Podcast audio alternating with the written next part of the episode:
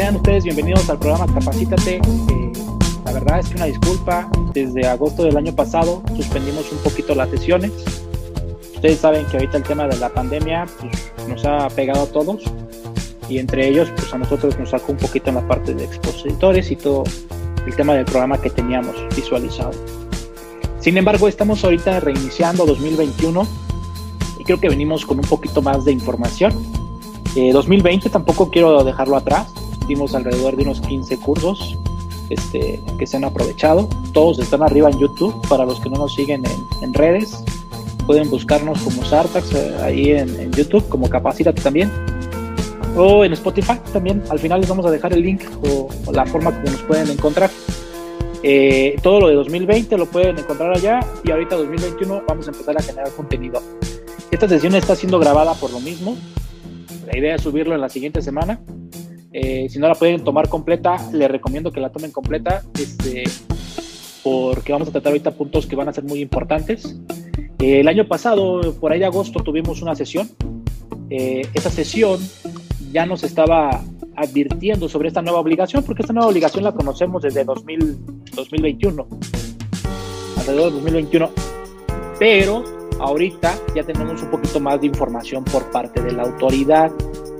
Entonces, esto nos ha permitido detonar este nuevo curso y también por el tema de que tenemos ya una fecha próxima que si estás obligado a reportar, pues es un hecho que ya el 15 de febrero tienes que estar haciendo algo. Si no has avanzado en nada, pues esta sesión te va a ayudar mucho para darte una idea de dónde estás y qué tanto le tienes que invertir o qué tanto le tienes que hacer. Aquellos clientes que ya tienen asesoría con Sartax y que estamos trabajando ahorita con el análisis de identificación en cuanto a esquemas reportables, la idea es que esta semana ya estemos dando un avance. La idea era desde la semana pasada, sin embargo, con el acuerdo que se publicó el 2 de febrero, nos movió mucho las cosas y pareciera ser que algunos que estábamos visualizando que sí deberían de reportar, pareciera ser que no. Pero también tenemos que advertir que todavía sigue habiendo áreas de oportunidad en las disposiciones que ahorita nos rigen esta nueva obligación. Entonces, ahorita nuevamente les doy la bienvenida. Esperemos que nos sigan acompañando. Eh, creo que la gente que está ahorita conectada es la gente que esperábamos que se conectara. Eh, este acceso o este curso no lo estamos dando tan, tan público. Eh, fue un poquito más en la parte de los clientes, clientes con membresía, clientes con asesoría, y vamos a seguir haciéndolo de esta manera porque afortunadamente eh, Sartax ahorita pues, tiene ya el quórum suficiente como para poder dar un poquito ya más de cursos personalizados. No queremos decir que le vamos a bajar la calidad, la calidad de los meses pasados, años pasados, ha sido la misma. Simplemente ahorita vamos a tratar de hacerlo ya un poquito más eh, tropicalizado a la operación de los clientes que hoy en día estamos viendo. Eh, pues sin más y más, vamos a iniciar. Eh, la parte de los anuncios parroquiales viene a continuación. Si tienen alguna pregunta, alguna duda, el chat está abierto. Las dudas vamos a tratar de respondérselas ahorita, pero por tema de tiempo, si no podemos, este, se las vamos a responder vía chat. Eh, la invitación les tuvo que haber llegado por correo electrónico o vía WhatsApp. Esta vez no la subimos en redes sociales. Si les llegó por WhatsApp y consideran que no tenemos su correo electrónico, les pediría que nos hagan llegar su correo, los agregamos a la base de datos y las siguientes comunicaciones se las hacemos llegar. Y al revés también, también nos pueden hacer llegar su número telefónico si es que les interesa que por WhatsApp les estemos mandando ese tipo de invitaciones, también de información y actualización. Eh, también al final de la presentación les voy, a, les voy a dar mi número de WhatsApp donde me pueden ubicar yo siempre le digo a mis clientes y más a los nuevos, agrégame, agrégame tus contactos. Si quieres, no le pongas ni Sartax ni capacítate. Ponle si quieres el tema que estás viendo ahorita conmigo, esquemas reportables. Y créeme que cuando estés en una situación donde me digas, el SAT llegó y me está multando sobre esto, te vas a acordar y vas a buscar ahí en contactos esquemas reportables y me vas a encontrar. Me escribes por WhatsApp y ahí seguro te podemos estar auxiliando. También temas técnicos, en la parte de la conexión, este, creo que estamos en muy buena conexión de internet, no debería de trabarse. Si se está trabando, pues vamos viendo qué se tiene o qué se tiene que hacer por parte de ustedes, tal vez por la parte de internet que tienen. Eh, entendemos que ahorita muchos estamos en home office y otros estamos ya en empresa. Este, y a veces el internet no es tan bueno en la parte residencial que en la parte comercial. Pero se pueden salir y volver a entrar, eh, sin ningún problema les damos el acceso si es que tuvieran fallas de que se esté trabando el video. El contenido también, que ahorita les vamos a compartir, se los vamos a hacer llegar vía correo electrónico. Por eso les decía, es muy importante que si ustedes no están seguros de que tenemos su correo electrónico, no lo hagan llegar a través de los medios que les vamos a dar a conocer ahorita. O a través de los contactos que también pueden ubicarnos en, la red, eh, como sartax.com.mx o como capacitate.com.mx. Los invitamos a que se den un paseo por nuestras páginas para que puedan ver un poquito sobre lo que hacemos y sobre lo que podemos apoyar, porque hoy en día Sartax puede proveer de cualquier tipo de servicio, cualquier tipo de servicio que ahorita estén buscando con las firmas grandes, porque Sartax tiene experiencia de firmas grandes como las que ustedes ya conocen o con las que están trabajando, y también de empresas como las que ustedes están laborando. Entonces les repito, somos una opción ahorita en el mercado de manera multidisciplinaria. No nos estamos enfocando solamente en la parte fiscal, sino también tenemos a las demás áreas. Los que ya están disfrutando de la asesoría continua que tenemos pueden dar testimonio de esto. Pues vamos a iniciar ahora sí con el curso. Les digo, este curso tiene una duración máxima de una hora y media. Vamos a de hacerlo lo más ligero. Yo creo que la última parte es la más importante porque es la parte práctica. Vamos a hacer un ejercicio para poder revisar el tema de beneficio fiscal. Oye, ¿cómo calculo el beneficio fiscal? Porque va a depender mucho del monto al que llegues de beneficio fiscal para ver si en realidad estás sujeto a esta obligación. Pero esto no es que tengas que hacerlo nada más ahorita. Ya dentro de tus controles internos tienes que establecer un mecanismo para poder identificar situaciones que te puedan ubicar en la obligación. Si no fue ahorita, en el siguiente mes puede ser. Va a depender mucho de la operación de la empresa. Les pongo otra vez esta diapositiva para los que no nos siguen. Váyanse a Facebook, pónganle ahí seguir. En Spotify les digo, todo el contenido ya estamos buscando subirlo. Los que viajan mucho en carretera, los que ponen la radio en el trabajo, ahí nos pueden escuchar sin necesidad de que se distraigan. Y también en YouTube. Si es que nos quieren ver en vivo, adelante. Estamos esperando que las siguientes pláticas hablemos sobre el tema de declaración anual, llenado. Este, eh, también hablemos un poco más de la conciliación contable fiscal. Vamos a dar una plática que les, los invito a que la sigan. Eh, la parte de subcontratación, hoy en día ya se está discutiendo subcontratación, este, está muy dinámica, pero hoy en día las empresas ya deben de estar haciendo algo. Y a eso le llamamos análisis de evaluación. ¿Cómo estás ahorita en el tema de subcontratación en tu empresa? Y más las empresas que tienen ahorita eh, insourcing, que tienen empresas de servicios esas deben estar un poco más preocupadas, porque parece ser que sí viene muy formal esa iniciativa que se está discutiendo hoy en día. Febrero vamos a tener noticias. Y no esperen que va a ser el asesor el que les va a informar. Las mismas noticias que hoy en día ven en la tele les van a estar diciendo cómo va el tema de outsourcing en México, porque es un tema muy delicado. Eh, pues vamos a iniciar hablando un poquito sobre la parte de qué es tema de esquema les digo, en agosto del año pasado ya dimos un poco de teoría. Invitamos al abogado Héctor Gutiérrez, que ya muchos ya tienen el gusto de, conocerlo. Y también invitamos al buen amigo Raúl López, que hoy en día está como gerente en la parte de precios de transferencia de Grupo Bimbo. Si no vieron ese curso, se los, es gratuito, ahorita lo pueden encontrar en YouTube o en Spotify échenle, una, una, escuchadita y, y, vean si les hace sentido la parte teórica. No nos vamos a meter ahorita mucho en la parte teórica porque no nos da el tiempo. Digamos que ya nos vamos a meter un poquito más a lo que en realidad les interesa. Muchas veces los clientes me han dicho, oye, ¿y cómo le explico esto a mi contraparte en el extranjero? ¿no? Que hay una nueva obligación y más por el tema de la información. Es muy sensible la información. Si te toca reportar, es muy sensible la información. Es un hecho que también hay que considerar que hoy en día el que tengas tú que reportar no significa que el SAT te va a venir a auditar o que va a considerar que tu esquema no es el adecuado. Tampoco tengamos ese tabú. Eh, lo mismo sucedía cuando salió la declaración informativa de operaciones relevantes, eh, que más o menos considera este tipo de, operaciones, por eso le llama operaciones relevantes. Lo mismo considerábamos en el tema de actividades vulnerables en materia de la de ley antilavado. Este, y no significa que te van a iniciar una visita de verificación o una auditoría. Simplemente es cumplir porque las multas sí son un poco onerosas. Este, Y advertir a, tu contraparte en el extranjero siempre es lo más recomendable. En el material que les vamos a mandar vienen estas ligas. Eh, es, un PDF que viene muy completo sobre la acción 12 de BEPS.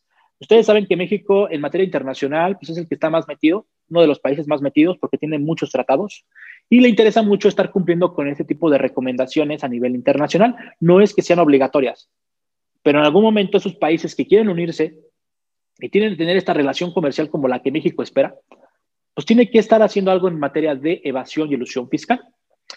Y entre la acción 12 de BEPS pues viene esta nueva obligación que México está implementando en 2019. Si ustedes comparten esta liga, a lo mejor su contraparte en el extranjero va a dirigirse con su asesor de precios de transferencia y le va, a hablar un poquito más sobre este tema.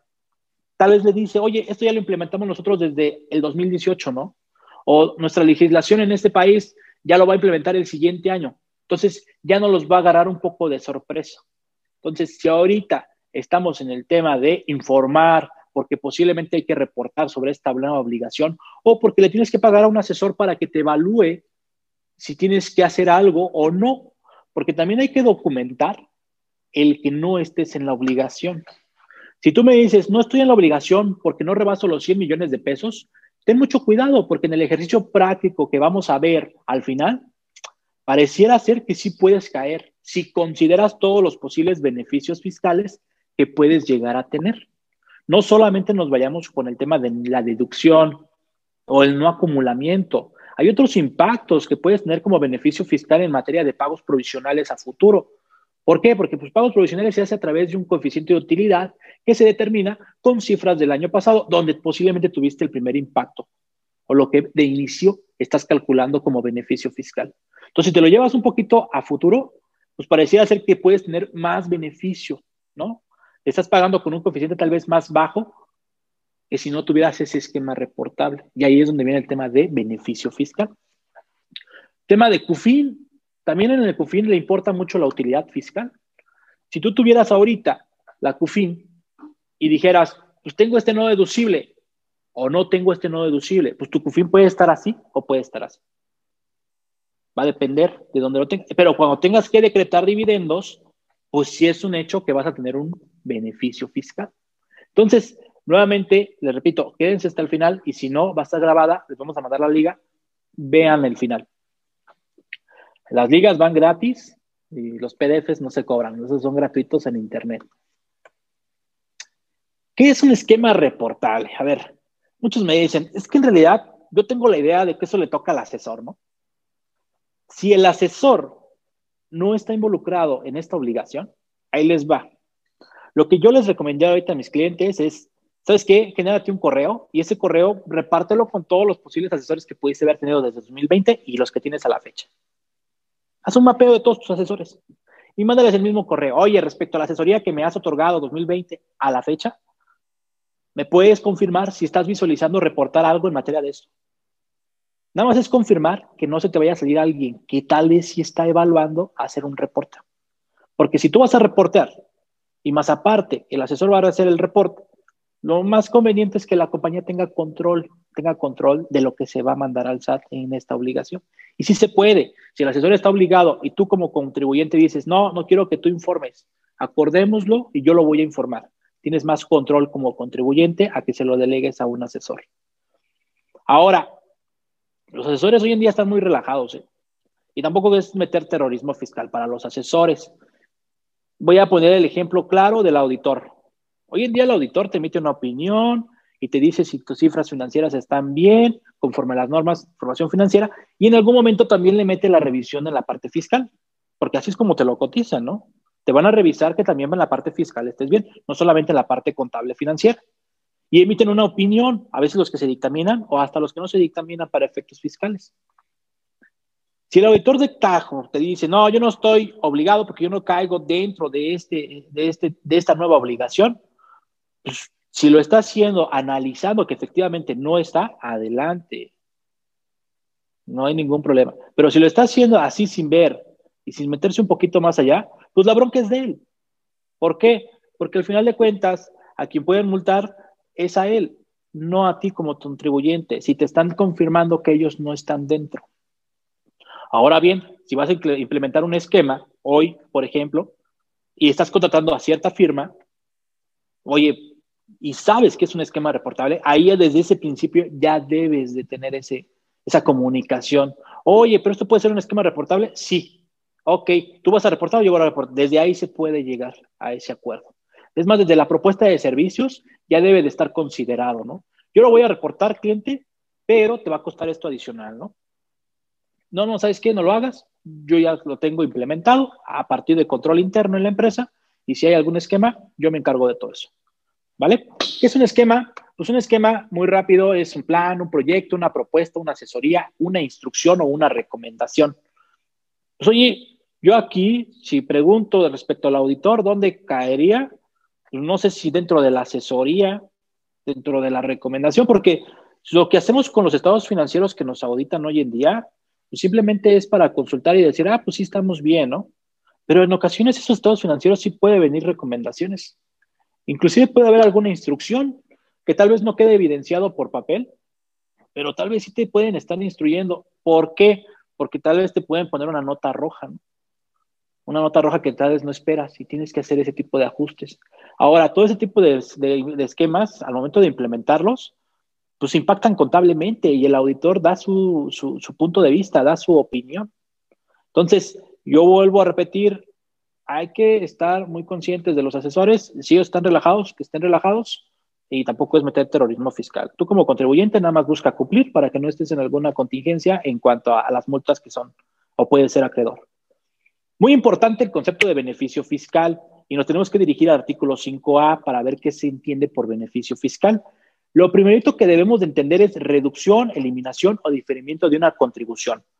Hace poquito les platicaba de un acuerdo que llegaba hasta 100 millones de pesos. Si tú no rebasas ese umbral, pareciera ser que no, no deberías estar reportando o no estás sujeto a esta obligación, pero no nos dice ese acuerdo si es a nivel la base o a nivel impuesto. Si esos 100 millones deberían de estar a nivel impuesto o a nivel base. Tal vez la definición de beneficio fiscal nos puede dar un poquito para decir que es a nivel impuesto. Y si es a nivel impuesto, pues olvídate, se vuelve un poquito más amplio. Si fuera a nivel base, pues sí se vuelve un poquito el, escalón para que puedas acceder a que no estés obligado a esta obligación, pues es un poquito más, más corto, ¿no? Entonces, ese es tema de interpretación, no está así tal cual en el acuerdo ni tampoco en ley. Pero beneficio fiscal así comienza, es cualquier reducción, eliminación o diferimiento de alguna contribución. Entonces pareciera ser que desde ahí nos están diciendo que posiblemente los 100 millones pues son en relación al impuesto y no en la base. Pero ¿cómo puede determinarse el beneficio fiscal?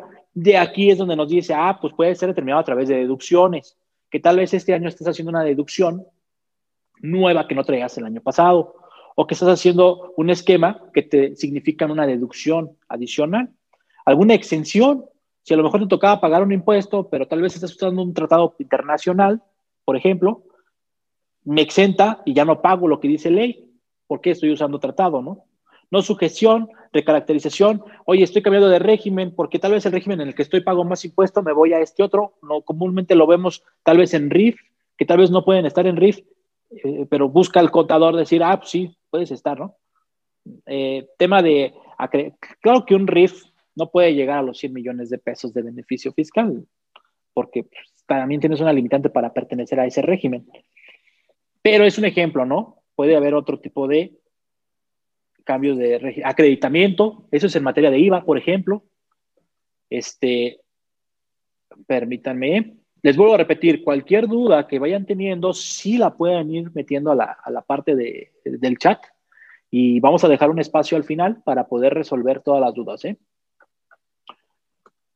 Les, les quiero comentar que la parte de esquema ya la entendemos, ¿no? Que es plan, proyecto, la definición así tal cual. Es, es la parte externada de forma expresa y tácita con el objeto de materializar una serie de actos jurídicos que generen directa o indirectamente la obtención de un beneficio fiscal. Tal vez ahí es donde el, el, auditor dice, no, yo no estoy, porque yo ni siquiera estoy al 100% en este tema, ¿no? Yo nada más doy mi opinión y punto. Vuelvo a repetir, esa ya es bronca del asesor, si está o no está, ¿no? A Sartax también le va a tocar decir si está o no está. con los clientes que tenemos asesoría, ¿no?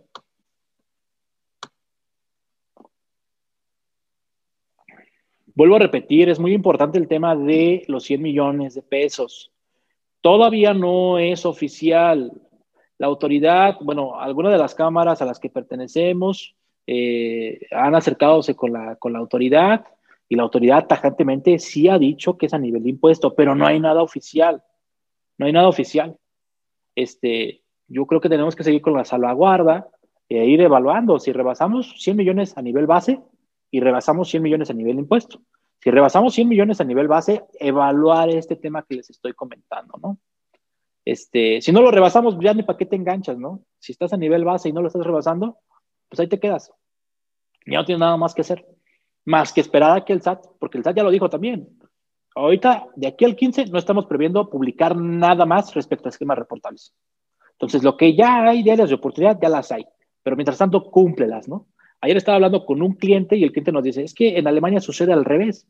En Alemania, primero nos capacitan y nos dicen cómo va a entrar estas nuevas disposiciones, cómo van a operar, y ya después nos hablan sobre multas y sobre el momento en que debemos de hacerlo, ¿no? En México no. Ya sabíamos el tiempo, las multas, y las reglas apenas las tuvimos hace un mes, dos meses. Este, este acuerdo lo tuvimos el 2 de febrero. Y ya hasta nos queda la duda de si este acuerdo nos alcanza a partir del 3 de febrero en adelante esos esquemas, o si nos alcanza del 2 de febrero hacia atrás, incluyendo 2020. Ahorita vamos a llegar a esa parte, porque es también otro tema de interpretación. Sujetos obligados. Asesor fiscal. Pues ustedes saben qué es el asesor fiscal. Puede ser la persona física, puedo ser yo, Luis Recendis, y no tanto Sartax, ¿no? Va a depender mucho de si Sartax hace el reporteo a través de Luis Recentes, por Luis Recentes, perdón. Responsable o involucrada, eh, aquí la pregunta clave, no sé si ya se las hayan hecho, es, ¿las compañías de servicios entonces se convierten en asesores? Me voy a regresar a la otra lámina. ¿Por qué? Porque normalmente la compañía operativa no tiene ningún empleado o a veces nada más al director. Y la compañía de servicios tiene a todos los empleados. Y la compañía de servicios es la que tiene el plan, es la que tiene el proyecto, es la que tiene la instrucción, es la que trae la recomendación. Entonces, las disposiciones de asesor tal vez va a alcanzar a la compañía de servicios e indirectamente a la compañía operativa. Y ahí es donde repito, mediante un acuerdo puedes delegar al asesor y quien reporte va a ser la operativa. Eso es lo más recomendable. Para que no tengas a una persona tercera, que en este caso la de servicios es interna, ¿no? Ya decidanlo ustedes. Pero sí es muy importante que estemos viendo a la compañía de servicios como un asesor. Oye, pero dentro de mi actividad no tengo como, eh, eh, como eh, la actividad principal o normal o ordinaria el tema de asesoría. Oye, pues pareciera ser que es a lo que te dedicas, ¿no? porque no hay ningún empleado con la operativa. Que no lo diga, pues no lo dice, pero tal vez sí puedes caer dentro de la definición de asesor. Mucho cuidado para las empresas que tienen eh, compañías de servicios.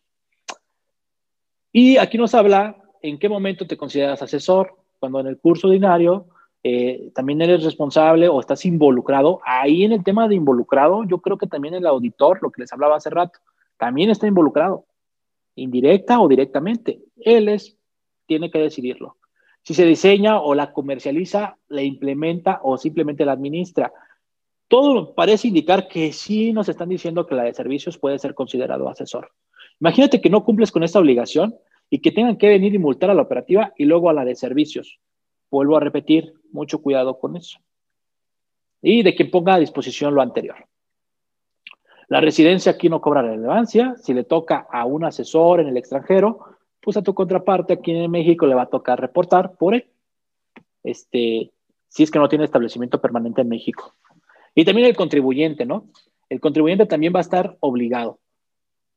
Aquí vemos un esquema de quienes pueden estar participando y puedes tener varios asesores, pero tú como contribuyente posiblemente puedes acordar que no, no reporte en ellos. Reporto yo como contribuyente porque quiero tener control de lo que se manda. O lo puede hacer un asesor y ya nomás el asesor se pone en, en consideración con los demás porque tiene que darles un numerito a los demás, incluyendo al contribuyente. Un numerito para que se pueda poner en la declaración anual que está por liberarse para ver dónde hay que poner ese tema del numerito. Este, esos son los supuestos por los cuales el contribuyente está obligado. Si ustedes se dan cuenta es, si el asesor no puede, tendrías que ser tú. Si el asesor no participó o no tuviste un asesor y estás dentro de un beneficio fiscal con un esquema reportable, pues también te toca, ¿no? Si participó un extranjero y no tiene establecimiento, también te toca a ti como contribuyente. Entonces, va a ser muy importante que no perdamos de vista que el contribuyente no es que esté librado de esta obligación, que no es una obligación exclusivamente del asesor, porque parece ser que así lo transmitió el SAT y así es como lo estuvo permeando. Tal vez si nos hubiera dado este acuerdo que publicó el 2 de febrero, nos hubiera dado un poquito más de las reglas que publicó a finales de año, a principios de 2020, este tema de obligación ahorita no estaría siendo un tema urgente, ¿no? Un tema de, ah, es que no le metí tiempo en todo un año, pero porque pues no, no sabíamos, estábamos en espera de que se publicaran reglas que nos aclararan, situación que no ha sucedido todavía, al 100. Hay que tener en cuenta que existe la declaración que tendría que mandar el asesor o el contribuyente, dependiendo de quién va a ser el obligado.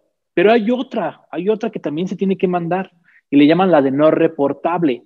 Cuando un asesor, este es nada más del asesor, cuando un asesor identifique que se tiene un beneficio fiscal, pero que no califica de ninguno de los esquemas que más adelante vamos a ver. Porque el SAT dice, esos son mis 14 posibles esquemas que yo pienso que son planaciones agresivas, ¿no? Pero puedes tener un beneficio fiscal y ya vimos qué significa beneficio fiscal. Pues casi todo, ¿no? Entonces, Aquí también nos deja muy abierta la puerta hacia los asesores y vuelvo a repetir el tema de la de servicios. Tal vez tú como contribuyente dices, pues que pues ya ni modo, si Sartax no lo quiere hacer, que no lo haga. Pero si estás hablando de la de servicios, que sí puede ser considerada asesor, pues no puedes tomar esa postura. Sí hay que hacer un poquito más de trabajo para descartarla, ¿no? ¿Por qué? Porque tienes que mandar esta y obtener una constancia de esquema no reportable. Entonces, pareciera ser que ahora tienes que informar a lo el esquema que no existe, ¿no? Pero siempre y cuando haya un beneficio fiscal. Un poco revoltoso, pero no es difícil de entender. Impedimento legal, que el asesor diga, oye, por tema de confidencialidad no lo puedo hacer. Este, eh, principalmente esa. Entrada en vigor a partir del 1 de enero de 2021, la conocimos en 2020, desde 2019 se cocinó y se publicó con el paquete fiscal 2020. Este, ya lo conocimos, nos dieron un añito, dijeron a partir del primero de enero va, a, estar funcionando, pero a partir del primero de enero ya tienes que reportarme lo de 2020 y ya a partir del primero lo que vaya pasando, ¿no? Siempre, siempre vas a tener 30 días, que más adelante vamos a hablar en qué momento. Esquemas reportables. prácticamente estos son los esquemas que les estaba hablando, los más importantes y los que considero les puede alcanzar una serie de pagos interconectados que retornen en la totalidad. Aquí estábamos poniendo el ejemplo de que, oye, de hecho, dentro de los, de los cuestionarios que les hicimos llegar y que muchos nos ayudaron a responder, los, los, casos prácticos que traemos al final vienen en relación a todos los cuestionarios que nos respondieron. Y créanme que muchos coincidieron en la respuesta, ¿eh? Ahorita se van a dar cuenta por qué. Pero poníamos el tema de, oye, ¿tienes operaciones de ingreso y de gasto? Este, si las tienes con la misma persona, pues algo así, porque si pudieras tener ahí cierto tipo, tema de, interconexión que te puede ubicar en esta, en esta, en esta fracción. Eh, capitalización de deuda. Oye, por un momento tuve cierto tipo de pagos o cierto tipo de operaciones que en algún momento regreso al capitalizarla dentro de mi, dentro de mi capital, ¿no? Este, eh, esos los traemos en el caso práctico al final.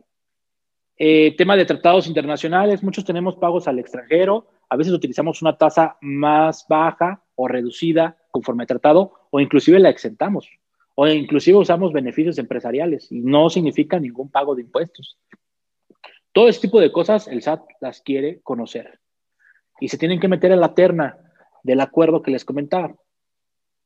Operaciones con partes relacionadas, la transmisión de activos intangibles, reestructuras empresariales, Reestructuras empresariales se transmita o, concedan el uso o goce temporal de bienes o derechos sin nada a cambio. El caso muy práctico, yo, yo lo pondría en la parte de la empresa de servicios, no tiene casi ningún activo fijo y El tema es que estás usándolo y otra lo está deduciendo. Eso es lo que no le gusta a la autoridad. Mucho cuidado con los contratos de comodato que se tienen. Hoy en día hay un criterio que solamente es en cuanto al contrato de comodato cuando hablamos de vehículos. Al SAT no le gusta en cuanto a vehículos, pero no sabemos si va a tomar una postura en cuanto al de más activo fijo. ¿Por qué? Porque la operativa está deduciendo, pero quien está disfrutando es la de servicios. Oye, pero viene el tema de que la subcontratación y a lo mejor van a desaparecer las de servicios, ¿no? No sé qué tan importante sería irnos un poquito hacia atrás, porque pues el SAT tiene hasta cinco años o hasta diez en caso de pérdidas fiscales, o 15, para poderte revisar ese tema de este tipo de situación. Y de esquemas reportables no te salva, porque te, tienes que reportar lo de 2020 o lo que se implementó en años pasados, pero que sigue teniendo implicaciones ahorita en 2020. Y ese tema de la compañía de servicios sí tiene implicaciones en 2020, porque en 2020 la de servicios siguió utilizando ese... Ese... Perdone, es que... Metí el número, me dijeron que era como el invitado 50. Perdone, es que alguien se conectó. Sí les pediría que pudiéramos poner el mute.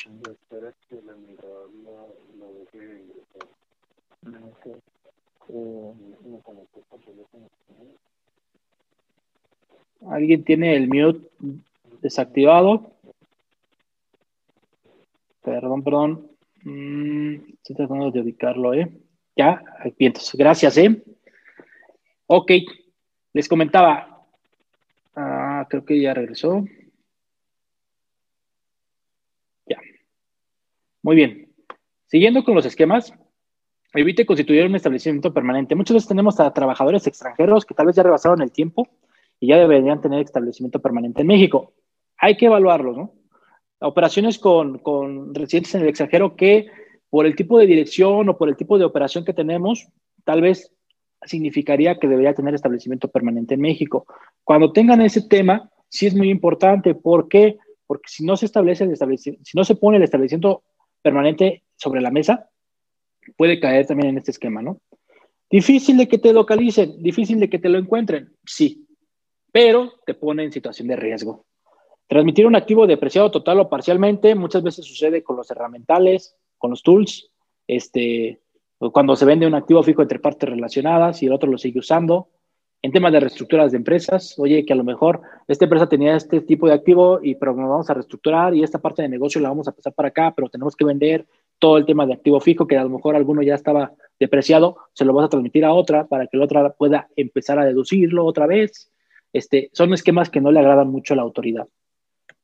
Eh, evitar el identificar el beneficiario efectivo Aquí, aquí lo más recomendable es que como ustedes tienen operaciones con residentes en el extranjero, sí recomendamos que como control interno o como buenas prácticas en su empresa, establezcan una muy buena carta confirmación, la famosa carta jurada, donde pueda incluir todas las disposiciones que hoy en día el auditor les va a pedir.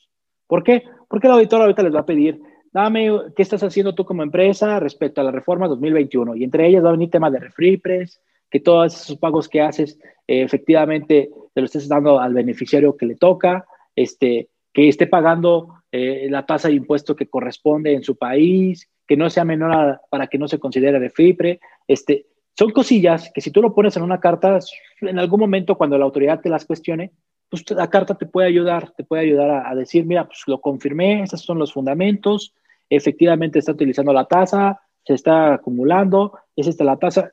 Eh, eh, él también hace eh, declaración, o sea, son cosillas que a la autoridad aquí en México te puede descartar en algún momento de decir, ah, es que estabas obligado a este esquema, ¿no? Aquí podemos, por ejemplo, a participar en hacerles ese machote, dependiendo del tipo de pagos que tengan. Hacemos un machote y ese machote, pues ya cada año lo van pidiendo, junto con la constancia de residencia fiscal, si es que están usando tratado, tratado internacional. Eh, esto les va a permitir tener un poquito más de documentación respecto a pagos al extranjero, porque a veces eh, uno les pregunta, ¿qué tienes de soporte de esos pagos que estás haciendo al extranjero? Y pues nada más la factura y el estado de cuenta, ¿no? Este, ¿Por qué? Pues porque vino la instrucción del corporativo y pues así tiene que ser. Entonces tengan mucho cuidado porque esas sí ya son muy auditables. Si anteriormente veamos a una, a una autoridad un poquito pasiva en cuanto a sus auditorías, pues hoy en día están viendo que ya es un poco activa. Este, ya está echando mano de código fiscal de la federación, va a haber ya más cartas de invitación y no es por meterles miedo, pero sí ya las está habiendo. Este, cartas de invitación a nivel local, a nivel federal, no solamente del SAT, también del IMSS. Eh, ya van a estar usando información de manera conjunta, IMSS, SAT, Infonavit. Entonces, no les extraña que en algún momento les llegue una auditoría de las tres instituciones por diferencias en la parte de nómina, por diferencias en ingresos acumulables, eh, al momento de declarar deducciones, que tal vez tengas ahí una discrepancia con los comprobantes recibidos, tema de complementos de pago, que tal vez el IVA no te cuadre, flujo de efectivo. Son cosillas que pongo ahorita que tal vez no tengan nada que ver con esquemas reportables, pero que tal vez en la parte fiscal, en sus empresas, sí hay que ponerle atención dentro del control interno. Si ahorita tu encargado de impuestos no lleva a cabo ciertas actividades, yo creo que ya las deberías de hacer, ya las deberían de hacer. ¿Por qué? Porque el SAT ya las está haciendo. Si tú no estás a un paso adelante, pues el SAT sí lo está. Y es, es un poco triste cuando llega una carta de invitación y ni siquiera tenemos conocimiento de las diferencias que te están identificando. Que llega a pasar. Puede haber diferencias en el SAT está loco y no sé de dónde sacando la información y nada más es cuestión de aclarar o integrar al 100% demostrando que efectivamente la diferencia que él está mostrando no es la buena. Pero no voy a salir del tema. Regresamos. Decreto de dividendos. Si por algún momento usas tratado y evitas ese 10% de decreto de dividendos, pues ten mucho cuidado, ¿no? Porque estás en el esquema reportable. Oye, tienes un tema de créditos respaldados o que tus intereses se tipifiquen dividendos, también, también pudieras estar cayendo dentro de este esquema reportable. ¿Qué significa eso? Oye, pues que a lo mejor a través de un tercero, a través de una garantía, este, estás obteniendo ese tipo de financiamiento donde una parte relacionada en el extranjero participa y parece ser que indirectamente le estás fondeando. En lugar de interés, le estás dando dividendo, ¿no? Eso es lo que no le gusta a la autoridad y por eso lo pone como un esquema agresivo. No tal cual, pero sí te puede llevar allá el tema de crédito respaldado o que los intereses se consideren dividendos. Uso o goce temporal de un bien y el arrendatario puede llegar a pasar que pues, tú estás arrendando y aparte lo vuelves a arrendar y más a otra persona o a una parte relacionada principalmente, ¿no? Hay que revisar mucho la parte de las de las intercompañías, principalmente en la parte de servicios, porque luego llega a pasar, ¿no? Para que tenga un domicilio diferente, la operativa le subarrenda a la otra cuando la operativa es la que está arrendando. No sé, hay que evaluarlo. Vuelvo a repetir, el análisis de identificación que estamos haciendo ahorita con algunos de nuestros clientes les ayuda a estar descartando ese tipo de... Eh, y es a través de una pregunta, ¿eh? Con un simple no, nos descartamos. Pero pues no hay que dejar de hacer este tipo de preguntas. Este último esperábamos nosotros que la autoridad nos diera un poquito de, eh, de qué vamos a entender nosotros al momento de sacar esta diferencia de 20%. ¿Qué entenderíamos por un registro fiscal? No hay una, no hay una, una definición de un registro fiscal. Registro contable sí, pero de registro fiscal no. No hay una guía de cómo debes de determinar ese 20%. ¿A poco te vas a ir registro por registro comparando con el año pasado? complicado. ¿Qué es lo que estamos haciendo con otros clientes? Es simplemente agarrar la balanza, agarrar tu conciliación contable fiscal y ver dónde hay esa variación de 20% a nivel rubro, balanza, estado de resultados, eh, a nivel conciliación. Ese 20% que sea en contra del SAT, porque parece ser que se puede llegar a ser un beneficio fiscal. Y así es como a lo mejor vamos a sugerir nosotros reportar en tanto no haya, no haya un poco más de información respecto a esta fracción. Si quieres cumplir bien con esquemas reportables, hay que visualizar lo más conservador. Si quieres cumplir para esperar a, que, a ver si hay reglas que nos den un poquito más de luz, para ver si lo hicimos bien, ahorita vamos a hablar sobre a lo mejor un mecanismo o una opción.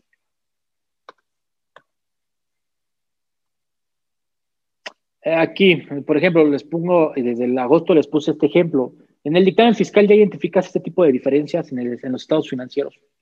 Entonces, este, ya es un hecho que el SAT los puede ver a aquellos que se dictaminan, pero también los que presentan ISIF, ISIF, porque la ISIF también te identifica ese tipo de variaciones a nivel de estados financieros.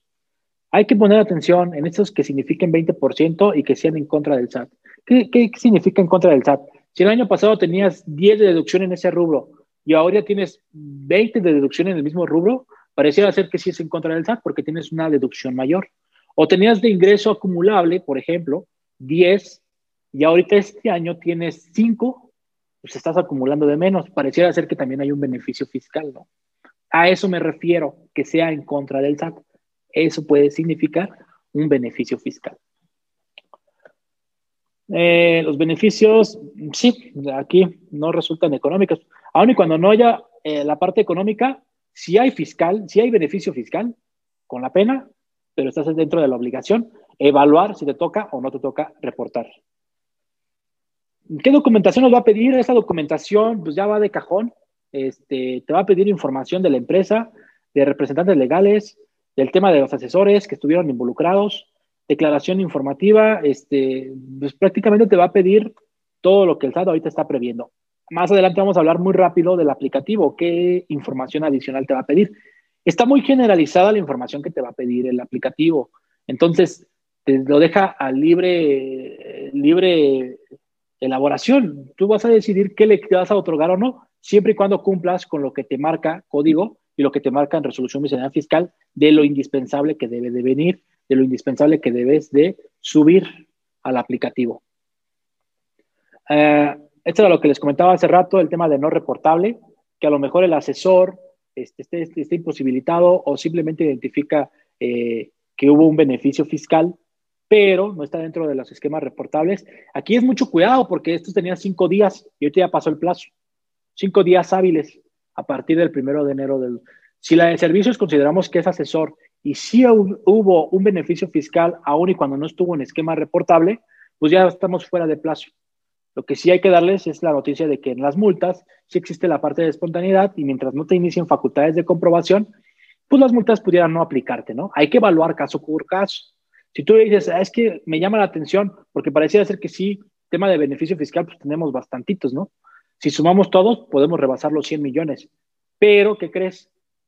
El tema de los 100 millones parece ser que no alcanza el asesor a este nivel. Ahorita vamos a ver el acuerdo. Es este. Preguntas clave. Este acuerdo es el que les dije que se publicó el 2, donde viene la parte de los montos mínimos. les voy a compartir la fuente, ahí viene el link, si le pican. También viene aquí lo importante del acuerdo, que nos señala, principalmente nos señala que no serán aplicables las disposiciones previstas en los artículos tal, tal, tal, o capítulo tal, a los asesores o contribuyentes. Ya metió a los asesores. Les hablé de tres tipos de declaraciones. Una de ellas era la parte de eh, la parte de cuando le toca al asesor, cuando le toca al contribuyente, la parte de personalizado, generalizado, o la otra es la de no reportables, ¿no? que esa pareciera ser que nada más la alcanza al asesor. De la fracción 2 a, las, a, la, a, la, 14. Oye, ¿la 1 qué? Pues la 1 no te la excluye, esa sí o sí la debes de. Y ese es cuando evites el intercambio de información entre países, entre autoridades de diferentes países. Este, se me ocurre que mandes una declaración de manera errónea, este, y, y, no mandaste la información que tenías que haber mandado, y por ejemplo, las declaraciones informativas de precios de transferencia y esa información se la comparten con otros países, pues oye, ten cuidado porque puedes caer en esta fracción. Difícil de que te ubiquen en ese supuesto, sí, pero en una auditoría de precios de transferencia sí te pueden ubicar. Los que han vivido auditorías de precios de transferencia, ustedes saben que eso ya es un poco más técnico. Temas de grandes contribuyentes también, o sea, ya, ya, ya hay un poco más de nivel técnico por parte de la autoridad. Entonces, no les extrañe que en un año, dos años, haya todavía más en la parte técnica. Y si ahorita no lo hacen, tal vez en dos años sí, porque te les digo, 5, 10 o 15 años tiene la autoridad para, para revisarles. Eh, a qué se refiere la fracción tal, siempre que se trate de esquemas reportables personalizados. Los generalizados son los que nos excluyen, chicos. Generalizados. Los personalizados son los que, a ver, yo soy el asesor, tengo este esquema, lo puedes hacer así. Por ejemplo, puedo proponerte la actualización del costo de ventas. Oye, pero no he ido a juicio. No importa. Si llega el SAT, te lo revisa, vas y te peleas y tienes un 95% de ganar, ¿no? Ah, ok. Si lo haces de esta manera, puedes estar dentro de este tema que te decía. Esquema reporta, de esquema no reportable. ¿Por qué? Porque no está dentro de las 14 fracciones de esquemas, pero sí hay un beneficio fiscal. Estás actualizando tu costo de ventas.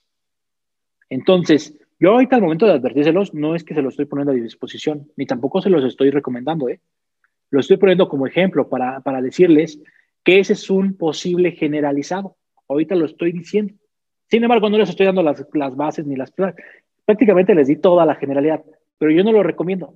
Yo lo que recomiendo es primero ir por el ataque legal, tener una resolución favorable y ya que tengas todo eso, ahora sí presentas tu complementaria y reconoces esos efectos fiscales, pero ya con una resolución oficial por parte de un tribunal, por parte de un tercero, que te permita respaldarlo frente a la autoridad. Esa es la recomendación que sí da Sartax. La otra no la compartimos mucho. Mm, sé que no es muy riesgosa, pero pues es estarle jugando a si te revisan o no te revisan. Si te llega la autoridad por ese tema de que estás actualizando, no te va a llegar a revisar solamente el costo de ventas. Te va a llegar la auditoría por todo el año y no la vas a tener nada más por costo de ventas. La vas a tener por todos los conceptos que tienes dentro de tu declaración anual. Entonces es ponerle un, poquito más de sabor a, tu posible auditoría que te llegue o levantar un foco rojo, ¿no? Si el asesor considera que sí debe de reportar, ¿por qué? Porque propuso la cartita opinión, se la emitió al cliente y tal cual, el cliente la hizo, oye, ten mucho cuidado. ¿Por qué? Porque a lo mejor el asesor ahorita lo tiene que estar reportando. ¿Vale? Pero son 100 millones de pesos. Esquemas personalizados y el monto agregado del beneficio fiscal obtenido o que se espere obtener, obtenido o que se espere obtener. Hay que sumar los 100 millones de pesos, todos los esquemas que tengas ahorita, que hayas obtenido o que ahorita sepas que vas a obtener. Ahorita es lo que tenemos que hacer. ¿Rebasa los 100 millones? Sí. Ok, ni modo, no te alcanza el acuerdo. ¿No lo rebasa? No, ok, te alcanza. Hay que empezar a ver si en realidad te alcanza, porque es la primera pregunta que pongo ahorita. ¿Vigencia a partir del 3 de febrero de 2021? Pareciera ser que sí, porque así es como lo dice el transitorio. Este acuerdo entra en vigor a partir del 3 de febrero. No nos habla nada de retroactividad. No sé si la autoridad se va a pronunciar o hay que revisar caso por caso si es que queremos observar este acuerdo. Con los clientes que ya estamos haciendo el análisis, no se preocupen, ya lo estamos evaluando y vamos a ver qué tan riesgoso es ver o no ver este acuerdo para aquellos esquemas que son 2020 y hacia atrás que tienen impacto en 2020. A nivel base o a nivel impuesto, también estamos evaluando los dos, a nivel base y a nivel impuesto. Ahorita tú debes de calcular tu beneficio fiscal de las dos formas para ver en cuál sí puede haber riesgo o en cuál no, o en ninguno, ¿no? Es por año este acumulamiento de 100 millones. La autoridad, frente a las cámaras que les estaba platicando, dijo sí, va a ser un beneficio, va a ser un, umbral por año. Sin embargo, no hay nada oficial, vuelvo a repetir. Pero un umbral por año significa que si vas a reportar ahorita, porque estos esquemas los reportas en el momento en que los conoces, independientemente si el esquema, perdón, el beneficio fiscal lo tuviste ahorita o lo vas a declarar apenas ahorita en la declaración que vas a presentar en marzo, o lo vas a tener en dos años. Digamos que la implementación va a durar dos años. Si ahorita ya lo estás llevando a cabo, ya tienes estos supuestos para decir, ay, ya es un esquema, pues te va a tocar reportarlo ahorita, porque te habla de beneficio obtenido o que esperas obtener. Entonces, ahorita que te va a tocar, va a caer en el mismo año donde tienes que ver si no rebasas los 100 millones de pesos. Oye, y cuando ya se dé, ah, pues ya no lo vas a tener que reportar porque ya lo reportaste acá. Claro que tal vez vas a tener que mandar complementarias porque tal vez en la implementación cambie algo de lo que dijiste al principio. Y esto sí se considera por parte de las disposiciones de, en código. Cuando tú mandes una normal y haya una modificación, actualización a los esquemas o a la información que mandaste, tienes que mandar declaraciones complementarias. ¿De acuerdo? Esto es lo que les decía, el segundo párrafo. Cuando existe más de un esquema reportable previsto en la fracción, y aquí sí te mete la 1 hasta la 14, ¿no? de la federación involucre, espera obtener el mismo control, hay que sumarlos todos. Van de manera acumulada. Si tal vez de manera acumulada dices, mm, lo rebasé por un millón de pesos, tuve 100 millones, 101 millones de pesos he calculado de beneficio. Oye, no es que tengas que reportar lo que rebase ese millón de pesos. Tendrías que reportar todo. Si rebasas el umbral, no te alcanza este acuerdo, y regresas a lo que tenías antes, de reportar todo. ¿De acuerdo? No nos veamos con la finta de nada más hay que meter estos y esos que rebasan, esos sí los reportamos. Se van todos si es que rebasamos este monto. Yo creo que estos 100 millones se van a ir actualizando año con año.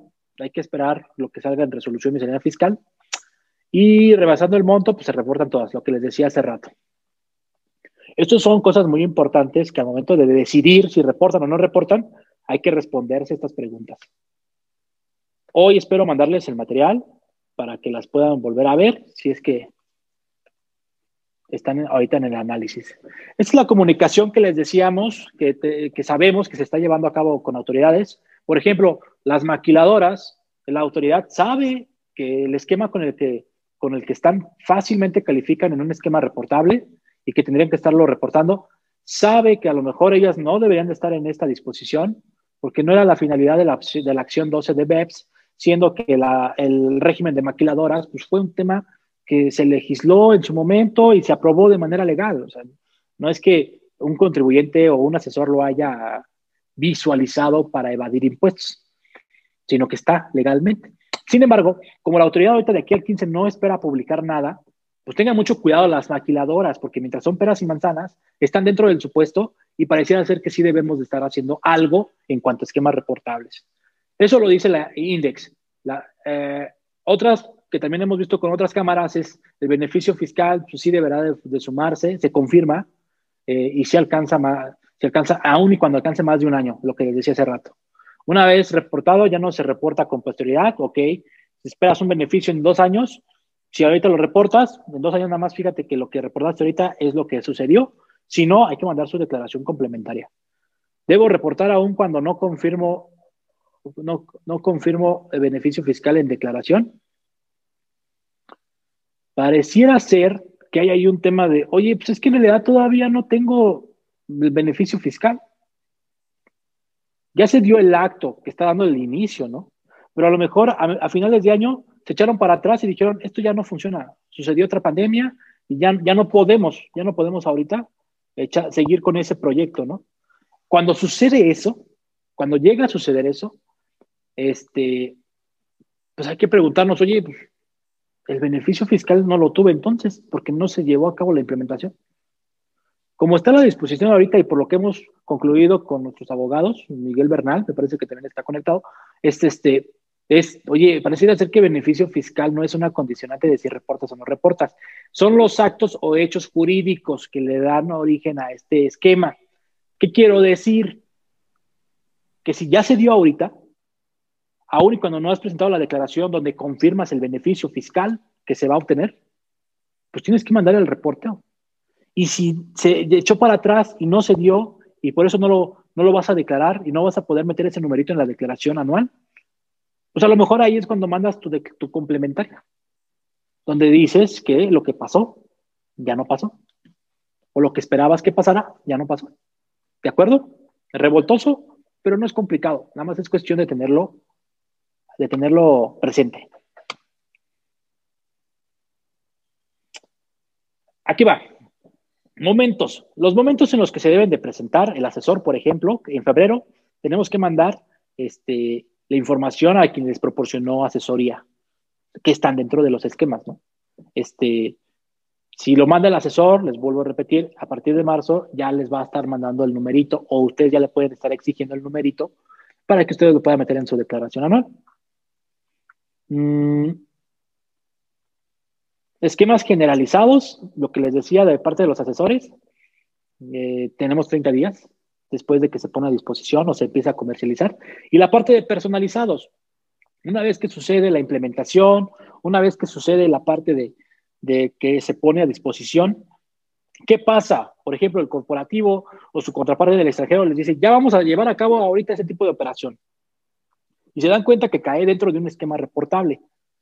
Tal vez desde ahí, desde que están conociendo que ya se está implementando, que ya se emitió una política, que ya hay contratos firmados, tal vez desde ahí ya se está dando la primer fecha donde empiezan a correr los 30 días hábiles.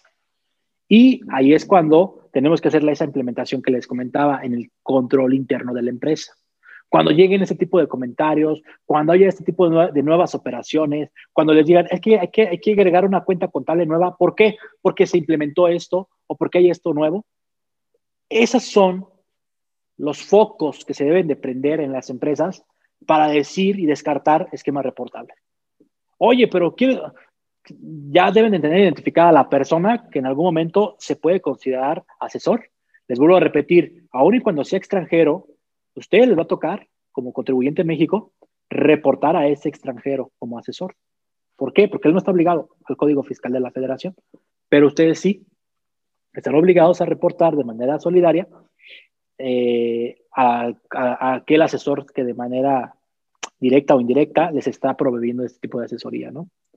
Este, 30 días hábiles, por eso les decíamos que el 15 de febrero pues, consideramos que entró en vigor el 1 de enero de 2021, lo de 2020, el 15 de febrero se cumplen esos 30 días hábiles y tendríamos que estar decidiendo si se manda o no se manda. ¿Qué les comentaba? Estamos a contrarreloj. Las personas que no llevan avanzadas estos o que a lo mejor decidiéramos que sí va a haber esquemas por reportar y no tenemos la información completa, pues lo que estamos recomendando ahorita es mandar la declaración normal y te dan opción de 20 días hábiles, 20 días hábiles para que puedas mandar complementaria en caso de que haya una modificación o actualización. Oye, mandé esto, pero no me di cuenta y tendría que mandar esto otro, ¿no? Ok, tengo 20 días hábiles. Si en ese plazo de 20 días hábiles la autoridad te inicia facultades de comprobación, pues con la pena, pero todavía estoy dentro del plazo para mandar a mi complementaria. Háblame después de los 20 días hábiles que tengo para mandar mi complementaria.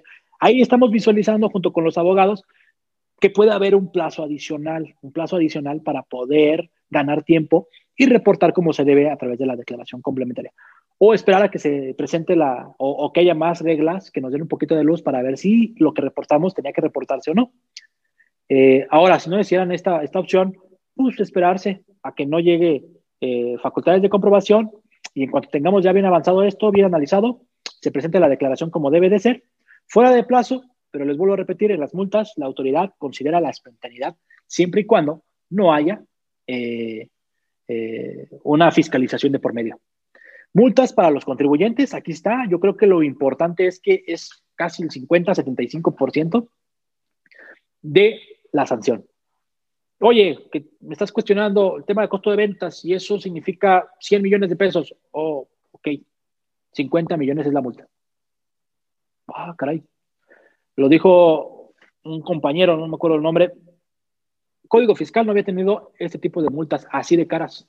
Es la primera vez que llega a multas de hasta 20 millones de pesos. Y eso significa, en el caso de reincidencia, es un hecho que a lo mejor, si fuera la primera vez, pues va a llegar y te va a multar por los 200 mil pesos, que es el, el cuarto cuadrito que les estoy mostrando. Oye, hasta reportar mal, también puede haber multas no atender algún requerimiento, porque puedes reportar y la autoridad le puede pedir información adicional al asesor o al contribuyente. Y el no atender estos requerimientos también puede haber multas. Ah, caray, por eso les decía, muy importante que tomen la batuta ustedes como contribuyentes y si hubiera este tipo de requerimientos, pues que no sea a través del tercero que lo pida, que lo pida directamente con el contribuyente, que es el que está mandando la, el reporteo. Puntos claves de esta obligación, bueno, los puntos claves de esta obligación, pues es la declaración informativa normal y complementaria a lo que les acabo de comentar. Fecha de presentación, hay que tener en cuenta que la parte de generalizado es para la parte de los asesores, pero la compañía de servicios, la compañía de servicios puede caer en el concepto de asesor. Entonces, no está exenta de ese tipo de declaraciones. O personalizado. Publicaciones de esquemas legales. Esto hay que empezar a ver cómo lo va a tomar el SAT. Si sí va a empezar a alimentar un poquito más los criterios no vinculativos o va a empezar a hacer un común listado de aquellos esquemas que a través de esta obligación detectó que sí son agresivos, que ya los conoce, pero ahorita está confirmando qué tanto más hay. Este, hay que estar en, cuenta si el SAT sí lo va a hacer de esta manera, porque eso va a llamar mucho la atención. Hoy en día tenemos criterios no vinculativos que ahí los tenemos presentes en el anexo 3 de la resolución miscelánea fiscal y que los hacemos, y eso, eso ya de, cajón en una auditoría se considera una práctica fiscal indebida el llevar a cabo ese tipo de criterios, el SAT dice, eso ya lo detecté y a mí no me parece. Lo del tema del comodato es algo que les paso eh, que está dentro de esos criterios. Si ahorita estás deduciendo vehículos y esos vehículos quien los está utilizando son tus empleados, tienes un criterio no vinculativo que estás aplicando. Si te determinas para efectos fiscales, tu auditor debería de estarlo informando así en su opinión, en su informe de situación fiscal. Este, si no lo está haciendo, pues es su bronca. Pero esas prácticas fiscales indebidas es algo que va un poquito de la mano con operaciones relevantes, la famosa declaración. Todo pareciera ser que tendría que haber sido eliminada, ¿no? No está siendo eliminada, sigue siendo eh, vigente y ahorita en febrero se tiene que mandar octubre, noviembre y diciembre. operaciones relevantes trae cierta información eh, de manera general de lo que engloba todos los esquemas reportables de los que les he estado hablando. Hay que llevar a cabo el tema de la asignación de los números de identificación. Si lo va a hacer un asesor que va a reportar, la compañía debe de documentar muy bien ese número de identificación. Debe de validar lo que informó el asesor, porque si no está de acuerdo el contribuyente, tiene ciertos días para mandar su complementaria e indicar lo que él considere que hay que actualizar o hay que modificar. Por eso les digo, si utilizan al asesor, se van a tener que meter también en ese tema de empezar a revisar qué mandó el asesor. Si lo hacen ustedes, pues lo van a seguir revisando, pero van a tener más control. Eh, seguimiento de los formatos. Todavía hay muchas áreas de oportunidad en el aplicativo que el SAT nos dio a conocer hace poquito, un mes. Este, eh, ese aplicativo pues, tiene áreas de oportunidad. Hay que ir viendo si le sigue moviendo o no le mueve. Les decía la parte de plan, bueno, ¿qué es? ¿Qué es un esquema? Un plan, una propuesta, un proyecto, una asesoría. Oye, una consulta, una opinión, una sugerencia, como comúnmente Sartax a través de la asesoría continua que tiene con sus clientes, ¿es lo que hace? Pareciera ser que no, pero hay mucha interpretación en que tal vez sí estamos dentro, ¿no? Pero, por ejemplo, a Sartax le hacen una pregunta específica de un esquema que se está, que se está llevando a cabo en una empresa pero es muy específica que no engloba la totalidad del esquema. Entonces, eso pudiera dejar fuera a Sartax, al igual que otros asesores. Oye, sería muy diferente si te diera una opinión o te dijera, vas bien con todo lo que acabas de implementar. Eso podría poner al asesor dentro. La compañía de servicios, lo vuelvo a repetir, mm, pues al tener la implementación, al estar haciendo la recomendación, o sea, prácticamente la de servicios es muy poco probable que la podamos sacar, bajo el ejemplo que les acabo de dar. En resumen, todo lo que les he estado ahorita hablando, eh, terapiando, es que hay que cuidar. Ahorita estamos en la etapa de identificación, ya vimos a los asesores, ya vimos qué posibles esquemas podemos tener. Ahora tenemos que estar viendo la parte de involucrados de manera interna y externa. Lo que les decía, también a los empleados hay que empezar a ver si tenemos que estarlos reportando. O si la empresa va a agarrar la batuta y va a reportar, eh, o sea, nos va a pedir información y ahorita lo vamos a ver en el aplicativo eh, respecto a las personas involucradas. Personas físicas, ya no tanto personas morales. Ya le interesa al SAT ver a la persona física que está haciendo este tipo de esquemas. Siguiente punto, cuantificación y fechas. Aquí viene la parte que ahorita vamos a calcular, beneficio fiscal, riesgos. Una vez que calculas beneficio, vas a decir, ay, caray, parece ser que sí rebasé los 100 millones y estoy dentro de la obligación y vamos a tener que reportar. Desde ahí tienes que empezar a medir riesgos. Pero también aquellos, si no llegadas a rebasar el umbral, también será importante desde ahorita que estás haciendo este análisis, pues hacer esa evaluación. Porque si, tenías un esquema reportable que el SAT considera agresivo, bajo el concepto, ¿no? Porque a lo mejor no es agresivo, pero el SAT lo engloba como agresivo porque cae en la generalidad de sus 14 fracciones. Valdría la pena hacer una exploración de ese tema, de, esos esquemas que se hayan encontrado, para ver qué tanto riesgo tendría el cliente una vez que llegue la autoridad porque si bien es cierto que no está dentro del esquema, pues no estamos exentos de una auditoría, que a lo mejor te llegue la auditoría por lo que les comentaba hace rato, ¿no? Que agarraste el beneficio de la actualización del costo de ventas y no tenías el amparo como tal, ¿no? O que simplemente tuviste diferencia en los ingresos declarados contra lo que aparece en el XML del SAT, este, y te llegó la auditoría para revisarte y, aprovecharon y te auditaron todo el año y te identificaron que tienes este tipo de esquemas que tal vez no rebasaste el umbral, pero siguen siendo agresivos. Entonces, la parte de riesgos es muy importante para poder llegar a la parte de reporteo. En la parte de reporteo, pues es principalmente el acuse y la presentación, tema de aplicación. Ahí es cuando ya tomaste la decisión y dijiste, esto es lo que se debe de reportar. ¿Qué información es la que debemos de conseguir? ¿De acuerdo? Oye, ¿estamos muy cortos de tiempo? Sí, estamos muy cortos de tiempo. No se puede hacer nada más. El SAT nos llevó a esto. ¿Por qué? Porque como siempre, estábamos contra reloj. ¿Por qué? Porque las disposiciones, si no las advirtieron, o sea, ese trabajo sí tuvo que haber llevado a cabo desde el año pasado, pero por la deficiencia de la disposición, pues es mucho retrabajo. Lo pudimos haber hecho, pero pues, si no conocíamos las reglas del juego, si no conocíamos este umbral, pues nos lleva a retrabajar parte de lo que ya habíamos hecho, ¿no? Y al final, pues un archivo de defensa, de lo que sí encontremos que sea riesgoso, de lo que sí hayamos reportado, recomendamos mucho el archivo de defensa. No solamente la factura, ni el contrato, ni el pago. Hay que ver un poco más de fondo. ¿Qué tanto tiene la parte de documental? La parte de materialidad, razón de negocio. Que puedas demostrar que el beneficio económico es igual o superior al beneficio fiscal. Porque si el beneficio fiscal es superior al beneficio económico, pues oye, pareciera ser que sí, hay un problema con el SAT. Eh, esos conceptos son básicos al momento de armar un archivo de defensa. No solamente la documentación de mándame tus correitos, mándame la comunicación que tuviste, las bitácoras. Hay que meternos un poquito más a las tripas en la parte financiera, en la parte económica y en la parte fiscal.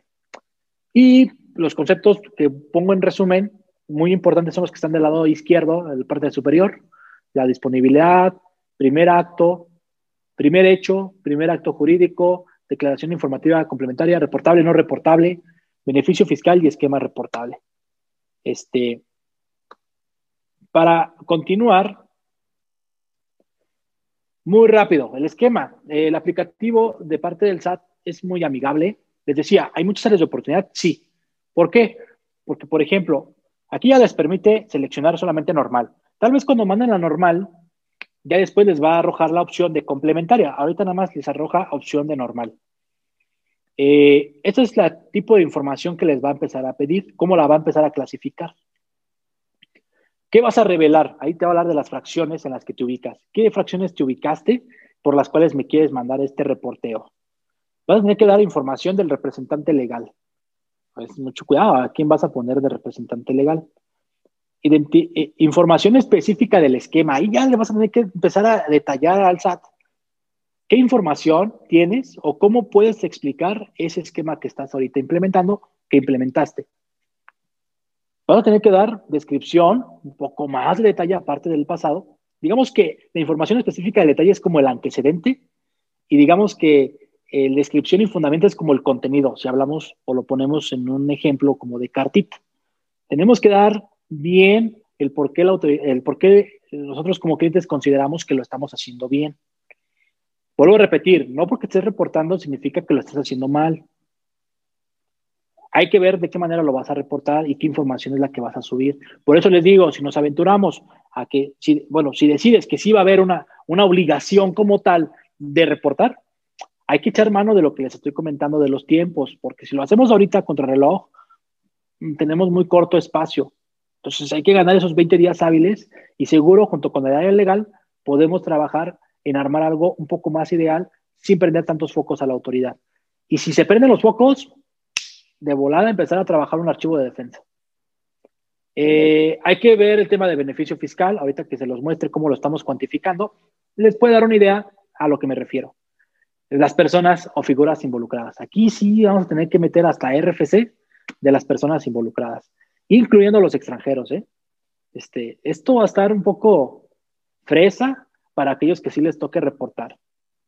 Eh, son lo que necesitamos es echarnos un clavadito. Si les toca reportar, hay que echarnos un clavadito o no lo hagan.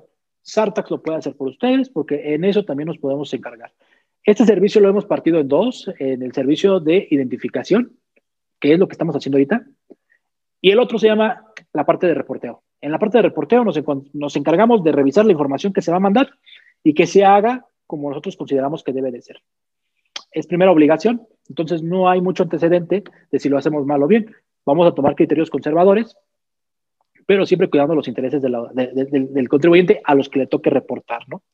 Tipo de esquema, pues casi siempre el contribuyente se va a encontrar en personalizado. Eh, de normal, les digo, ahorita nos arroja nada más la opción de normal. ¿Quién puede revelar? Pues aquí vas a tener que encontrar te vas a tener que encontrar tú o si estás, si es un asesor, si es un extranjero. Declaración del contribuyente, aquí tienes que indicar si estás revelando, relevando a alguien de que, de que revele. Oye, yo como contribuyente quiero tomar la batuta, tú asesor que estás esperando de reportar, no quiero que lo hagas. Pásame tu RFC, tu nombre, tu apellido, apellido materno, como persona física, como despacho, este, y no te preocupes, te doy tu numerito en cuanto la mande, ¿no? Porque así tenemos que indicarlo, mire. A nivel persona física y en algún momento nos va a preguntar respecto al despacho al que pertenece. y esto incluye a los empleados, ¿eh?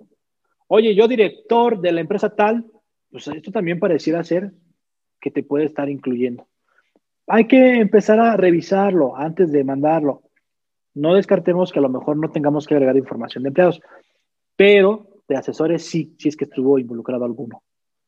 La parte de representante legal, aquí está la parte de asesor, si consultaste a algún asesor, eh, inclusive te pregunta qué tan involucrado, miren, qué tan involucrado estuvo el asesor. Te habla sobre el tema del despacho, si es un despacho internacional. Muchas veces las decisiones se toman en corporativo y se toman con asesoría de algún asesor que se tiene aquí en México, pero de contraparte del extranjero, donde está el corporativo.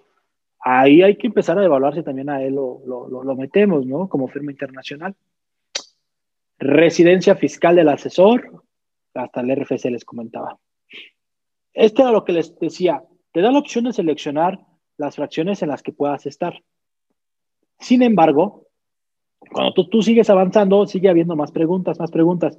Puede haber alguna fracción que le aplique alguna respuesta y alguna otra fracción que no le aplique esa respuesta o que sea, la respuesta sea diferente. Ahí es donde estamos en la parte práctica, las áreas de oportunidad que les comentaba. Si, si, si nos encontramos en ese supuesto, o sea, tendríamos que evaluar si tendríamos que reportar o hacer una declaración por cada esquema para evitar esta bronca. Si no fuera necesario, pues a lo mejor mandamos todos a destajo. Pero eso va a tener que estar en la, parte de reporteo, una vez que ya sabes que tienes que reportar. Mm. Aquí te dice cuando el asesor te lo indicó, si fue de manera expresa o tácita, ¿no? Vas a tener que indicar información. Por ejemplo, te vendieron la cartita de la actualización del costo de ventas, pues a lo mejor vas a tener que meter esa carta. ¿O no? Hay que tener mucho cuidado ese tipo de cartas. Si tienes la costumbre de comprarlas con un asesor, un externo, pues hay que revisar si hay ese riesgo. Ah, existen hechos jurídicos involucrados en la etapa. Bueno, aquí ya vamos a hablar un poco de la descripción y de fundamento. Eso ya nos va a tocar un poquito a nosotros. Este, claro que tomando la etapa anterior en consideración para poder ver qué es lo que se va a reportar en esta parte. Eh, esta, esta parte sí es muy técnica, por eso yo les digo, sí será muy importante que un tercero, un asesor, les ayude a reportar o que mínimo les ayude a revisar lo que van a mandar para que no vayan a mandar algo que les prenda un foco rojo a la autoridad y que ni siquiera tenga o tengamos que estar en ese supuesto. Descripción de la etapa. Aquí lo que el SAT te dice, no te da una guía tal cual pero se te dice de manera general que tienes que adjuntar en cada cosa. Tú vas a tener que meter lo que tú consideres y empezar a evaluar si cumples con todo lo que te está solicitando, como mínimo, ¿no? Puedes agregar lo adicional que quieras. Tema de beneficio fiscal. Aquí, ¿cómo esperas? Y aquí a lo que les decía, nos da un poquito más de peso en las preguntas como las hace. ¿Qué tipo de beneficios se espera obtener? Reducción del pago de una contribución.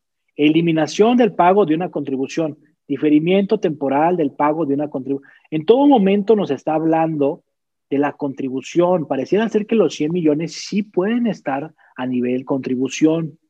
A nivel contribución. Entonces, si fuera de esta manera, pues a lo mejor tenemos un escalón más grande para ver si lo libramos o no libramos esta obligación. Este, ya después viene el tema de ya que dijiste que si hay beneficio fiscal, a través de dónde lo vas a obtener, a través de una deducción, un acumulamiento, cambio de régimen, con lo que comentábamos al principio. Aquí, muy importante, si para eh, llevar a cabo este esquema tuviste que implementar alguna persona moral, cuántos años lleva esa persona moral, esas preguntillas van a ir respondiéndose en la etapa de reporteo. ¿A qué ejercicio fiscal, ¿En qué ejercicio fiscal se implementó el esquema? Puede abarcar más de un ejercicio, también lo vas a poder indicar. De aquí abierto, lo que quieras ingresar. ¿eh? Si consideras algo que pueda aportarle y que no lo agregamos en etapas anteriores, lo podemos meter aquí. Estas son manifestaciones.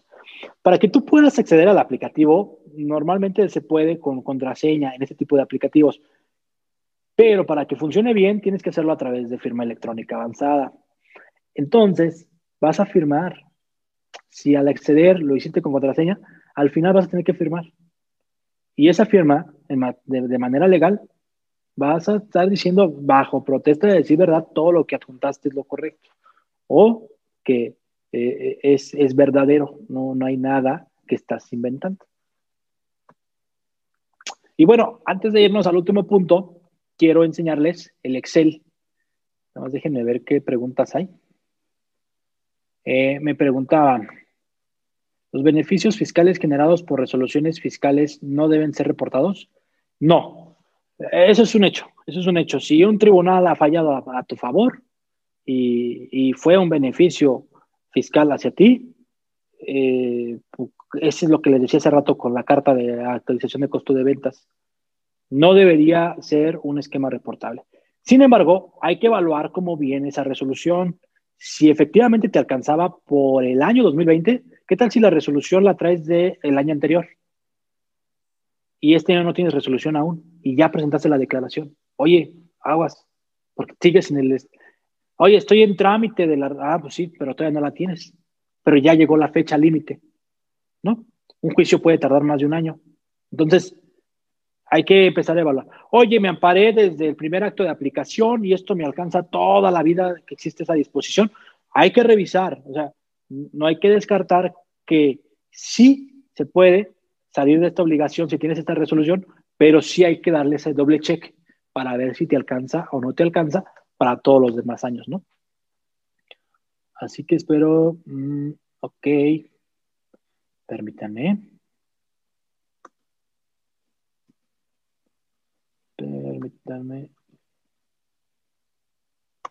Vamos a continuar ahorita con un archivo que les comentaba. Es el, ahora sí, la última etapa. Nada más, déjenme lo proyecto. Ya lo deben poder ver.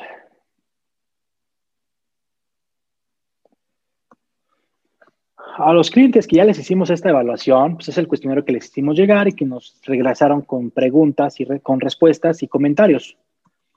Yo ahorita se los estoy mostrando para explicárselos a aquellos que no lo conocen. Son preguntas básicas. ¿Qué acciones han hecho en tu, empresa? Algunos nos decían nada y nos lo respondieron apenas la semana pasada, por ejemplo.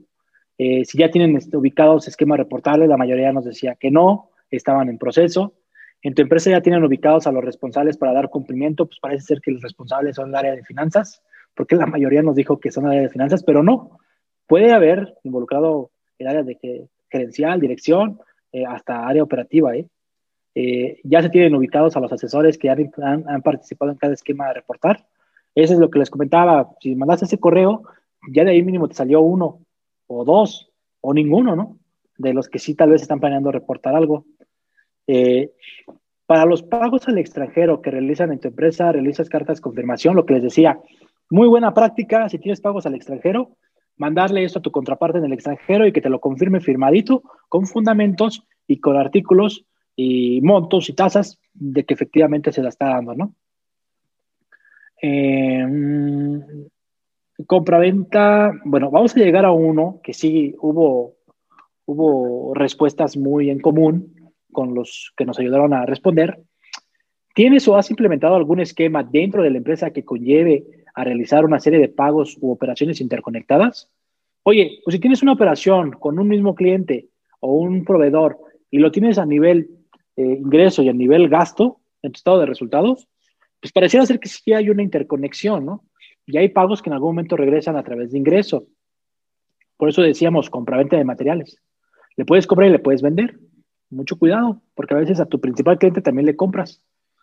Hay que evaluarlo, hay que evaluarlo, porque también puedes tenerlo, pero tal vez no hay beneficio fiscal. ahorita vamos a llegar al tema de beneficio fiscal. Oye, capitalización de deuda, oye, pues sí, hubo algún movimiento que generó una deuda y que en algún momento regresó a través de capital porque capitaliza esa deuda, ¿no? Eh, esto sí puede tener un alcance un poquito más, más, más, más allá porque el beneficio fiscal lo tienes que calcular a nivel, el no deducible que tal vez estás evitando por capitalización de deuda, capitalización delgada, perdón. Muchas veces utilizamos la capitalización de deuda para poder evitar la capitalización delgada, el no deducible por intereses. Hoy estoy muy apalancado y tengo mucha deuda con uno de mis socios, accionistas que están dentro de mi pasivo. Capitaliza deuda. Tráetelo a capital, incrementas el piso de tu apalancamiento para tema de capitalización delgada y así te sales de ese no deducible por intereses. Hay que ver, porque si no tuvieras esa capitalización, a lo mejor si tuvieras uno deducible de intereses. Eso deberíamos de sumarlo al tema de beneficio fiscal. Oye, pues tu cuca también se va a ver incrementada, ¿no? Porque tu cuca este, va a tener más aportación y cuando haya una, una reducción de capital o que uno quiera enajenar sus acciones o partes sociales, este, pues ahí pudiera haber otro beneficio fiscal. Oye, el tener un no deducible, el tener un no deducible o no tenerlo ahorita en mi conciliación contable fiscal, pues pudiera significar en una utilidad alta o baja, dependiendo, ¿no? Este, esto me puede mermar mi coeficiente de utilidad y a su vez los pagos provisionales que vaya a generar el siguiente año con este coeficiente que estoy determinando con o sin capitalización delgada, pues pueden significar un impuesto mayor o menor al que voy a tener que pagar. Y eso puede ser otro beneficio fiscal.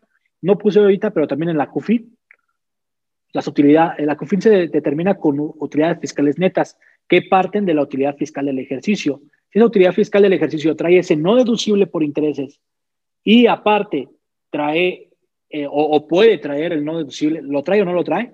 Pues va a depender de ahí porque pues, tu COFIN puede ser más alta o puede ser más baja. Y cuando decretes dividendos, pues a lo mejor te toca o no te toca pagar impuestos. Va a depender de qué tanto traes en la COFIN. Entonces, en grandes rasgos, les anticipé, ahorita que les muestre la siguiente hoja de Excel que traemos, este, cómo deberíamos estar calculando un beneficio fiscal.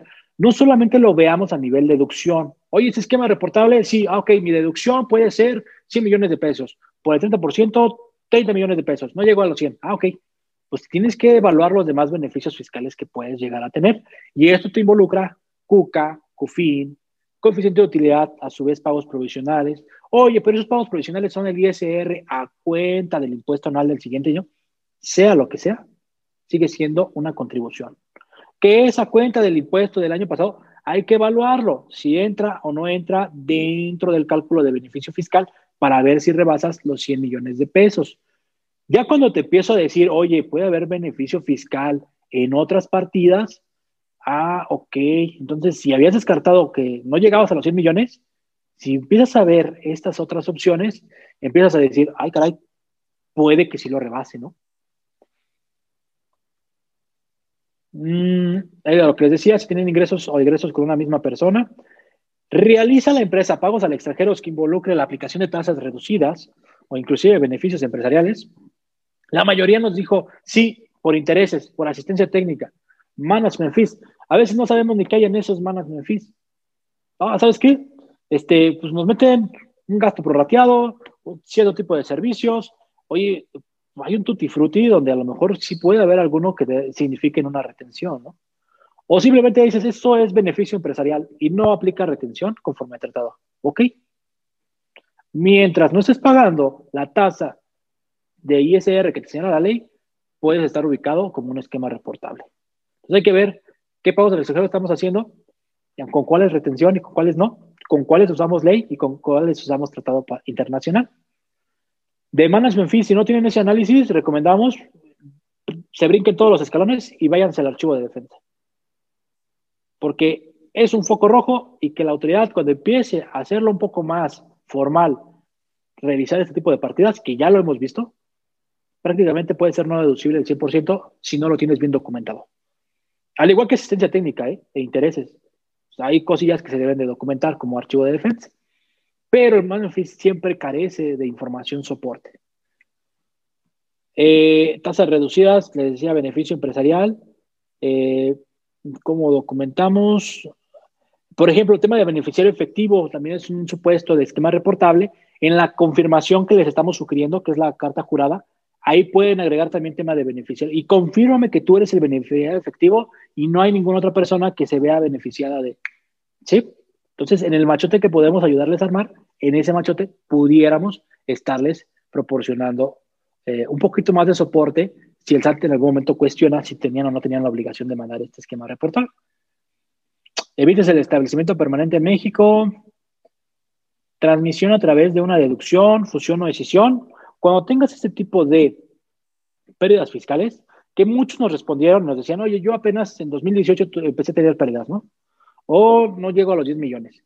Si todavía las tienes por amortizar, ahorita no tienes nada que hacer, pero si en algún momento te llega la instrucción de que, oye, ya se va a dar el, día, el año 10 y están por, por prescribir las pérdidas que tenemos, este, necesitamos fusionarnos con esta otra empresa para que ésta la pueda aprovechar.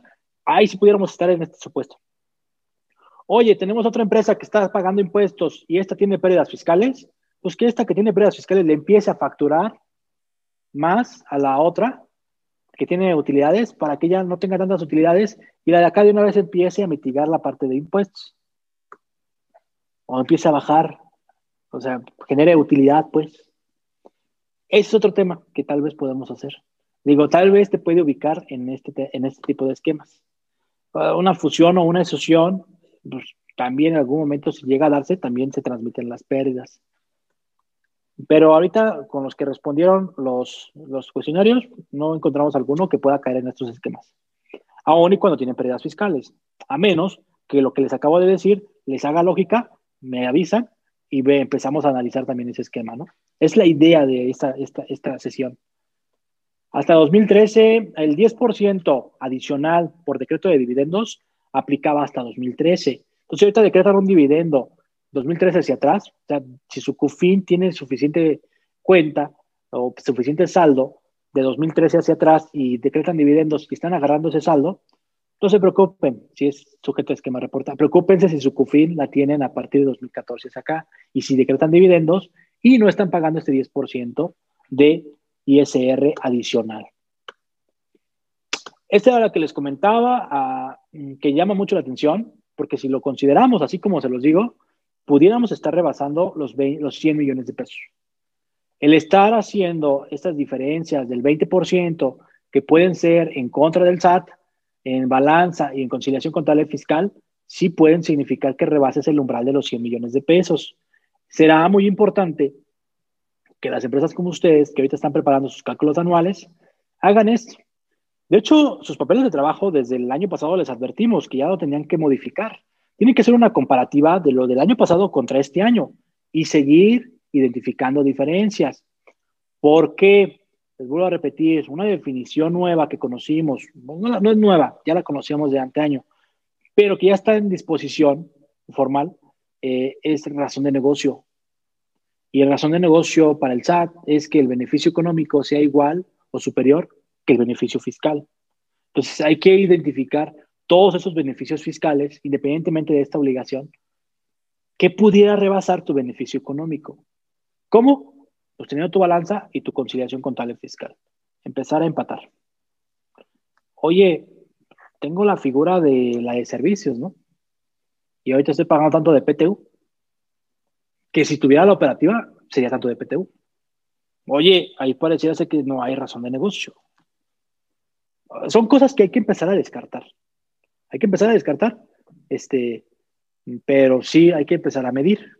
Sus papeles de trabajo de cálculos anuales ahorita deben de ser modificados considerando también razón de negocio. Ese debe ser un punto que sus auditores también les deben de exigir. Y si no se los exigen, pues dénselo, para que le den un ojo a ver, a ver, a ver si, a ver si, a ver si es cierto que les, les, dan pendientes o les revisan sus papeles de trabajo. El tema de transmitir un activo, eso llega a pasar, lo que les decía hace rato, a lo mejor en herramientales, usaste el herramental, ya lo depreciaste y ahora lo quieres vender y se lo vas a vender a la, a, la contraparte de tu cliente que está aquí en México, ¿no? Y al momento de transmitirlo, pues oye, cuando, cuando lo vendas, no lo vas a vender en cero, tal vez lo vas a vender con un valor. Eso pudiera significar en que estás reviviendo la depreciación de ese activo. Hay que revisar, hay que revisar cada caso. Lo que le preocupa a la autoridad México y en otros países es que no tengamos doble deducción en cuanto a este tema de bienes y depreciación. En caso de compañía de servicios, lo que les decía, el uso o goce temporal de un bien, muchas veces me dicen, es que tenemos un contrato de comodato entre la compañía de servicios y la compañía operativa, y eso nos sirve a nosotros para poder usar eh, los servicios sin ninguna contraprestación a cambio. Sí, pero te ubica en el supuesto de esquema reportable. Te puede ubicar en el supuesto de un criterio no vinculativo en cuanto a vehículos, porque no, no habla sobre materia prima y otros, ¿no? Oye, las maquiladoras funcionamos así. Ah, pues sí, las maquiladoras tienen un régimen similar digo, un, esquema similar, pero tú no eres maquiladora, tú a lo mejor eres manufacturera. No sé, son cuestiones que se deben de estar evaluando antes de descartar si estás o no estás dentro. Pero mientras son pedas y manzanas, ahorita van a ver cómo calculamos el beneficio. Y el beneficio no es más que la depreciación que se está haciendo en la operativa de esos activos y que la de servicio se está utilizando. Oye, tengo maquinaria, tengo vehículos, equipo de cómputo, mobiliario y, y equipo, inclusive hasta edificio. Y toda esa depreciación posiblemente es beneficio fiscal que debe de entrar en la terna para ver si rebasamos o no los 100 millones de pesos, para ver si reportamos o no. Eh, lo que les decía, venta de, de, cartera de clientes puede llegar a ser una transmisión de algún activo intangible. Puede darse el caso que estemos transmitiendo eh, cartera o el negocio hacia otra persona o que nos lo estén transmitiendo del extranjero hacia acá y no hubo una contraprestación a cambio, pues aguas, porque eso pudiera significar una transmisión de un activo intangible. Eh, movimiento en el negocio, en la manera accionaria, lo de parte de reestructuras, lo que les decía hace rato de como dato. Bueno, ya para no meternos tanto, a la parte teórica. Vamos a ver la parte de beneficio fiscal. Oye, está bien sencillo. Sí, está bien sencillo. Vamos a considerar que estas cifras son millones de pesos. Primer ejemplo, lo que vimos ahorita. De los cuestionarios que respondieron, esas son las operaciones que en común se tienen, los posibles esquemas con los clientes que estamos analizando ahorita. Compraventa de bienes. Si determinamos que por compraventa de bienes estás dentro de un esquema reportable, Así es como lo tendríamos o sugerimos que lo tendríamos que estar evaluando la parte de beneficio fiscal. Primero que nada, tendríamos que ver cuándo tenemos de monto de ingresos y cuándo tenemos de monto de egresos.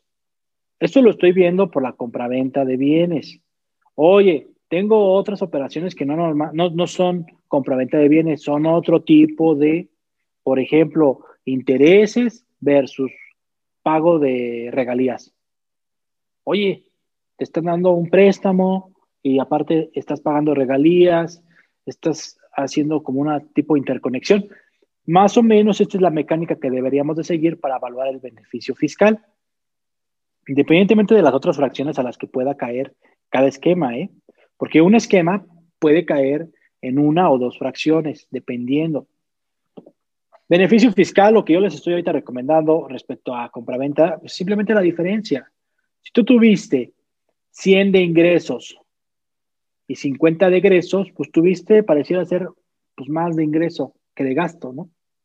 Ahí, al parecer, no hay un beneficio fiscal, no es en contra del SAT porque estás acumulando de más aquí en México. Tal vez a tu contraparte en el extranjero, si es que es la operación con el extranjero, este, mm, le va a tocar si es que tienen implementada ese tipo de acción y muy similar a la de México. Pero si es al revés, que el ingreso es menor a lo que estás pagando, aguas, porque esa diferencia sí puede ser un beneficio fiscal. Y esta es la base y este es el impuesto, ¿no? Oye, pero ¿por qué estamos determinando 20%? Este no era el 20%, era el 30%, perdón. Digamos que a nivel de impuestos son 3, a nivel base 10. Les decía, hay que hacerlo por las dos para ver en cuál rebasamos. Hasta ahorita en los dos rebasamos los 100 millones de pesos, pero porque estamos metiendo todos los esquemas, ¿no? Capitalización de deuda. Y aquí voy a hablar sobre una pregunta que nos hicieron. En caso de capitalización de deuda, el beneficio fiscal es deducibilidad de intereses y las pérdidas fiscales. Este monto se considera para el tope de los 100 millones. Aquí se va a responder la pregunta. Si nosotros tenemos una capitalización de deuda, por ejemplo, de 100 millones de pesos, a mí me significaría un monto, digo, ¿qué pasaría si no tuviera la capitalización de deuda? Y hago mi cálculo de capitalización delgada, este, y determino que sí hay un no deducible por intereses, ¿no? ¿Qué pasaría si tengo la capitalización de deuda y en mi cálculo de capitalización delgada no, no me da un no deducible. ¿Por qué? Porque incrementé el piso.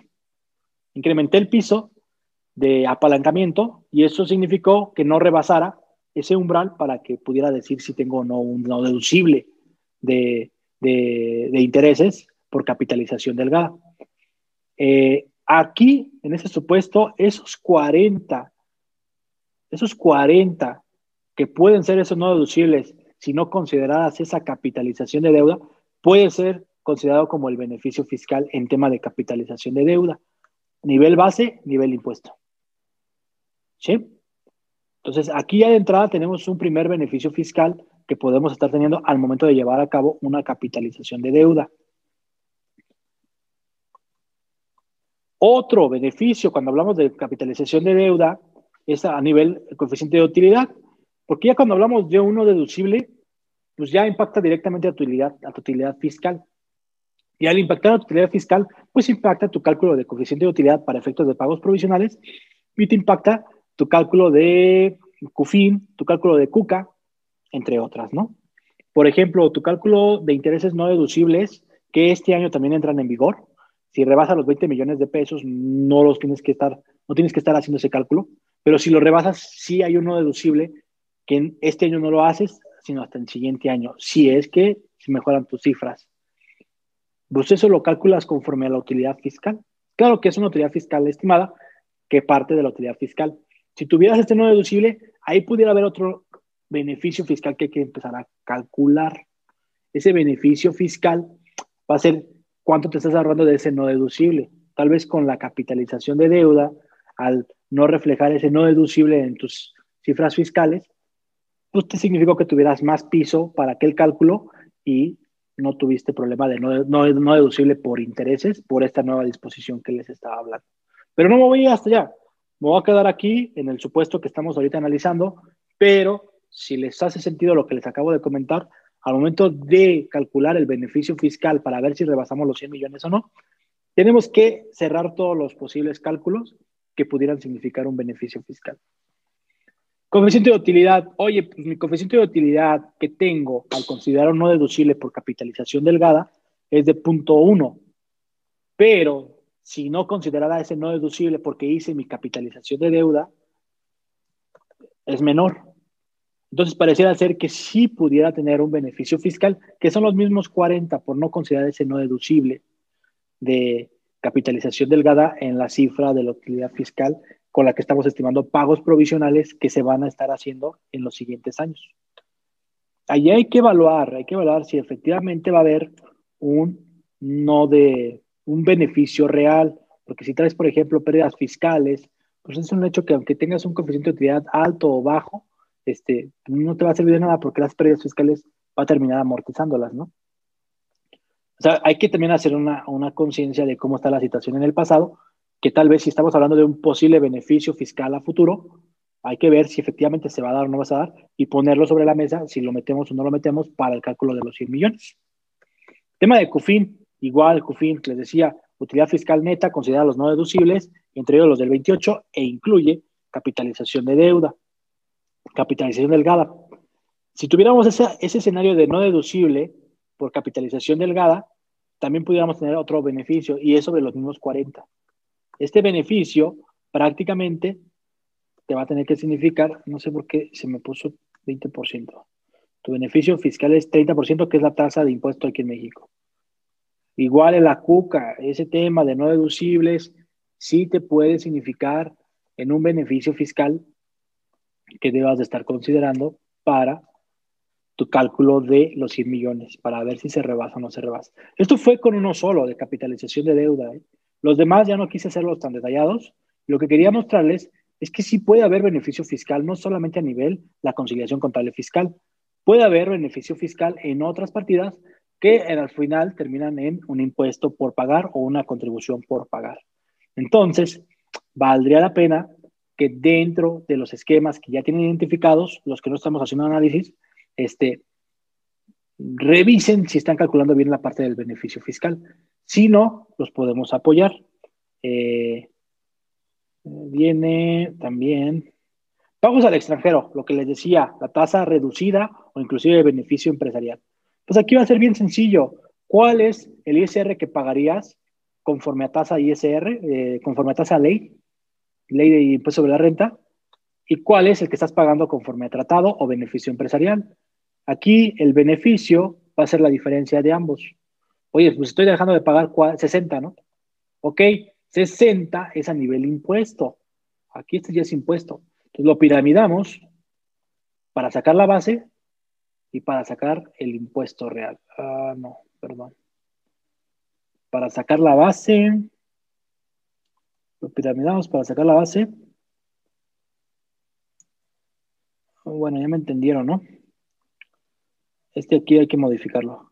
Supone que es a nivel impuesto, tu base tendría que ser superior, este tendría este entre el punto 10, suponiendo que la tasa de retención es del 10%, ahí está. A nivel base, 600 pesos, a nivel impuesto, 60 pesos. En cuanto al tema de beneficio, aquí tendrías que meter todos los pagos que estés haciendo, tanto con beneficio como contratado, para ver y evaluar cuánto hay de diferencia entre tasa ley y tasa tratado. Si estás evitando algún establecimiento permanente, pues hay que ver cuánto se está deduciendo en cuanto a esa operación que se tiene donde estás evitando el establecimiento permanente.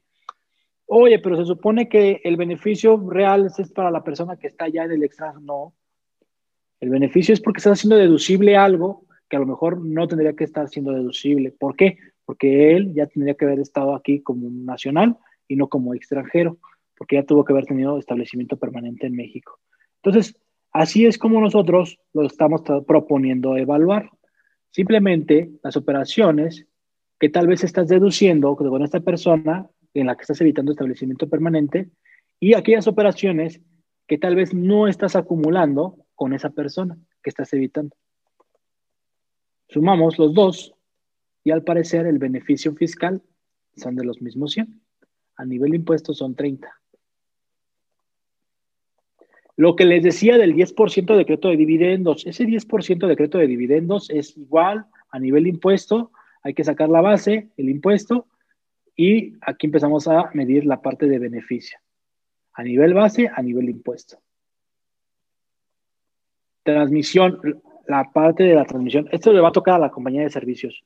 Si la compañía de servicios está usando activo fijo y no está pagando nada a la operativa por ese activo fijo, pues hay que evaluar cuánto tenemos de depreciación de los activos que está usando la de servicios y ese es el posible beneficio fiscal que hay que estar metiendo sobre la mesa.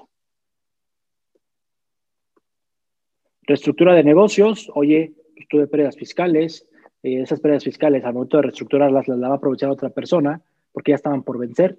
Eh, pues ok, vamos a tomar esas pérdidas fiscales y igual a nivel base, a nivel impuesto, ¿cuánto significa mi beneficio? Suena muy sencillo, sí, suena muy sencillo. Pero si ahorita, si ustedes me dicen, yo tengo un tema de reestructura de negocio, no es así de sencillo como se lo estoy poniendo. Por tema de tiempo no me da chance de ponerles bien el escenario de cómo tendríamos que evaluarlo. Pero de todos los clientes que re, solamente es uno de los clientes que tal vez va a caer en la estructura de negocio. Si ahorita se da el tema de la subcontratación y empieza a haber este tipo de reestructuras de negocios, hay que meterlo sobre la mesa el tema de esquemas reportables dentro del análisis que se haría por tema de subcontratación. Principalmente por todos los atributos fiscales que pueda llegar a tener la de servicios, que tal vez le va a tocar a la operativa tenerlos, ¿no? Uso o goce temporal de bienes, lo que les comentaba, transmitir activo depreciado este, fiscalmente, eso también aquí puede entrar. Cuando estés en estos últimos dos supuestos, es un hecho que vas a tener fácil identificación porque ya hubo un trabajo previo. No se aventuran a reestructurar el negocio si no hubo de por medio un análisis de funcionalidad de esa reestructura de negocio. Igual, a transmitir un activo fijo, yo creo que siempre hubo una recomendación en donde midieron riesgos y alcances de hacer este tipo de transmisión de activos fijos cuando ya están al 100% depreciados. Esa es la última fracción, la 14, donde les decía, las variaciones del 20%. Conceptos, aquí hay que poner atención. Cuando hay una variación, si tú agarras tu estado de resultados, ves todas tus partidas a nivel cuenta contable y empiezas a comparar el año pasado con este año, los que te arrojen diferencias de 20%, hay que revisar cuando los ingresos 2020 sean menores a las de 2019. Porque esos pueden ser en contra del SAT. Lo mismo en cuanto al tema de gastos, costo de ventas. Todas esas cuentas hay que revisar cuando los de 2020 sean mayores a los de 2019, porque igual puede ser en contra del SAT. Esas diferencias, cuando sean mayores del 20%, pareciera ser que tenemos que estarlas reportando, porque nos habla de registros contables y registros fiscales. Sería imposible meternos a nivel registro contable. Sería imposible. ¿Cómo campararías? Entonces, lo que yo estoy proponiendo es meternos a nivel cuenta contable. ¿Cuenta contable? Sí, porque trae un saldo, sí. ¿Trae otro saldo? Sí. ¿Traigo algo diferente? Claro que si no estás muy seguro de lo que se registra en cada cuenta y que cada año registran algo diferente, pues entonces no vas a estar comparando peras con manzanas. Si estás en ese supuesto, mucho cuidado. Aquellas que sí tienen diferencias y que tengamos que reportar, hay que evaluar si las reportamos o no reportamos, porque, pues, ¿cómo vas a comparar peras con manzanas? Al momento de que estemos reportando, ¿cómo vamos a dar esos fundamentos o descripción de estas variaciones, ¿no? Hoy en esta cuenta contable se registra esto, esto, esto, esto, esto, 2019. En este año se contrataron más pólizas, se contrató esto, esto, esto, esto, esto y esto. Y ese es mi fundamento de por el cual varía más del 20%. Punto. No es que estemos haciendo las cosas mal. Simplemente estamos reportando lo que ahorita la disposición, como nos lo señala, lo deberíamos hacer de manera conservadora. También agarramos la parte de la conciliación contable fiscal para ver el tema de registros contables, del registro fiscal. No tenemos definición, entonces de interpretación estamos considerando conciliación contable fiscal e igual deducciones autorizadas de 2020 que puedan ser mayores a 2019, a las que teníamos en 2019, pues principalmente las que ya teníamos y las nuevas. Oye, esta partida de la conciliación contable fiscal es nueva respecto a la del año pasado, no la teníamos en la conciliación. Ah, pues con la pena, pero ya de entrada ya tienes un 100% de diferencia, ¿no? Esas deberían de estar. Ingresos acumulables, igual los de 2020 que sean menores a los de 2019, esos también, porque parece ser que también es en contra del SAT. En contra del SAT es tu utilidad la está haciendo más baja. Y eso es en contra del SAT porque significa un impuesto menor. ¿De acuerdo? Esta fracción 14, la verdad, sí les recomiendo la confirmen con un tercero, con el que les está elaborando sus pagos provisionales, sus cálculos anuales, perdón, con el que les está revisando sus cálculos anuales, con, con el asesor que tengan ahorita. Y si no lo tienen, aquí está Sartax. Aquí está Sartax. Este, la asesoría que tenemos ahorita continua es una asesoría muy cómoda, muy flexible. Tal es el caso que dentro de esa asesoría estamos metiendo la primera etapa que es de identificación en el tema de esquemas reportables y eso no significa en un honorario adicional. Tal vez si necesitas de un segundo revisor, una vez que definamos si se debe o no este, reportar, Ahí a lo mejor esa sí es una contestación diferente, pero ahorita de entrada aquí estamos. Este, y vamos a estar en cualquier otro tipo de proyectos, que me llegó una carta de invitación, me llegó una auditoría, quiero que me acompañes. Ok, tienes un banco de horas, que ese banco de horas lo puedes usar para lo que quieras. Estás, consciente de que se puede acabar ese banco de horas y vas a tener que contratar más banco de horas, dependiendo del nivel de asesoría que tengas. Si contratas un banco de horas bajo y pides mucha asesoría, se te va a acabar antes del año, porque tenemos una vigencia de un año de esa asesoría. Y lo que te permite esa vigencia es que te congelamos el costo por hora. Lo importante es que la asesoría no solamente es fiscal, metemos todas las áreas, tanto legal, precios de transferencia, comercio exterior, porque tenemos que ser multidisciplinarios. Y lo importante también es que hemos estandarizado el costo por hora. Por eso nuestra asesoría, la gente y los clientes que la han vivido, se han quedado con ella en el esquema que les podamos plantear. Nos hemos ajustado a lo que tengan a lo que hayan previsto y créanme que en la renovación viene un poquito mejor. Se incrementa el banco de horas y más ahorita como hemos visto ya de activa la autoridad. No hay que estar pasivos con la autoridad, ella no lo está haciendo. Si ustedes no están modificando sus procesos internos dentro de la empresa eh, en ese tipo de obligaciones y otras más que ya salieron y que van a salir, pues tengan mucho cuidado porque la autoridad sí lo está haciendo. Y uno de ellos, los, se los anticipo, es que ya va a venir precargada la información en pagos provisionales. Entonces ya vas a tener que hacer esa conciliación XML contra lo que declaras en pagos provisionales. Eh, el anual del año pasado ya vimos algo precargado. No les extrañe que en IVA ya empiece también al SAT a, a proponerles un saldo a favor de IVA o un impuesto a cargo de IVA. ¿Por qué? Porque complementos de pago es lo que nos da. Es lo que nos da. Este, si no estás llevando un control de complementos de pago, si te los están emitiendo bien o los estás emitiendo bien, pues ten mucho cuidado porque te digo, una vez que llegues allá o que el SAT llegue allá, pues te va a agarrar en contrarreloj y no vas a poder declarar como tú esperas, sino como el SAT lo espera. En algún momento lo dije y lo vuelvo a repetir, ya nos estamos volviendo conciliadores de información, los especialistas de impuestos, y que nos encargamos de hacer o revisar eh, impuestos, declaraciones. Este, y vamos todavía más para allá. Vamos más para allá. Oye, que en declaración oral tengo que meter el numerito de esquemas reportables, pues. O sea, ya con eso estamos diciendo a la autoridad, este, pues sí, síguele metiendo la declaración, síguele metiendo más.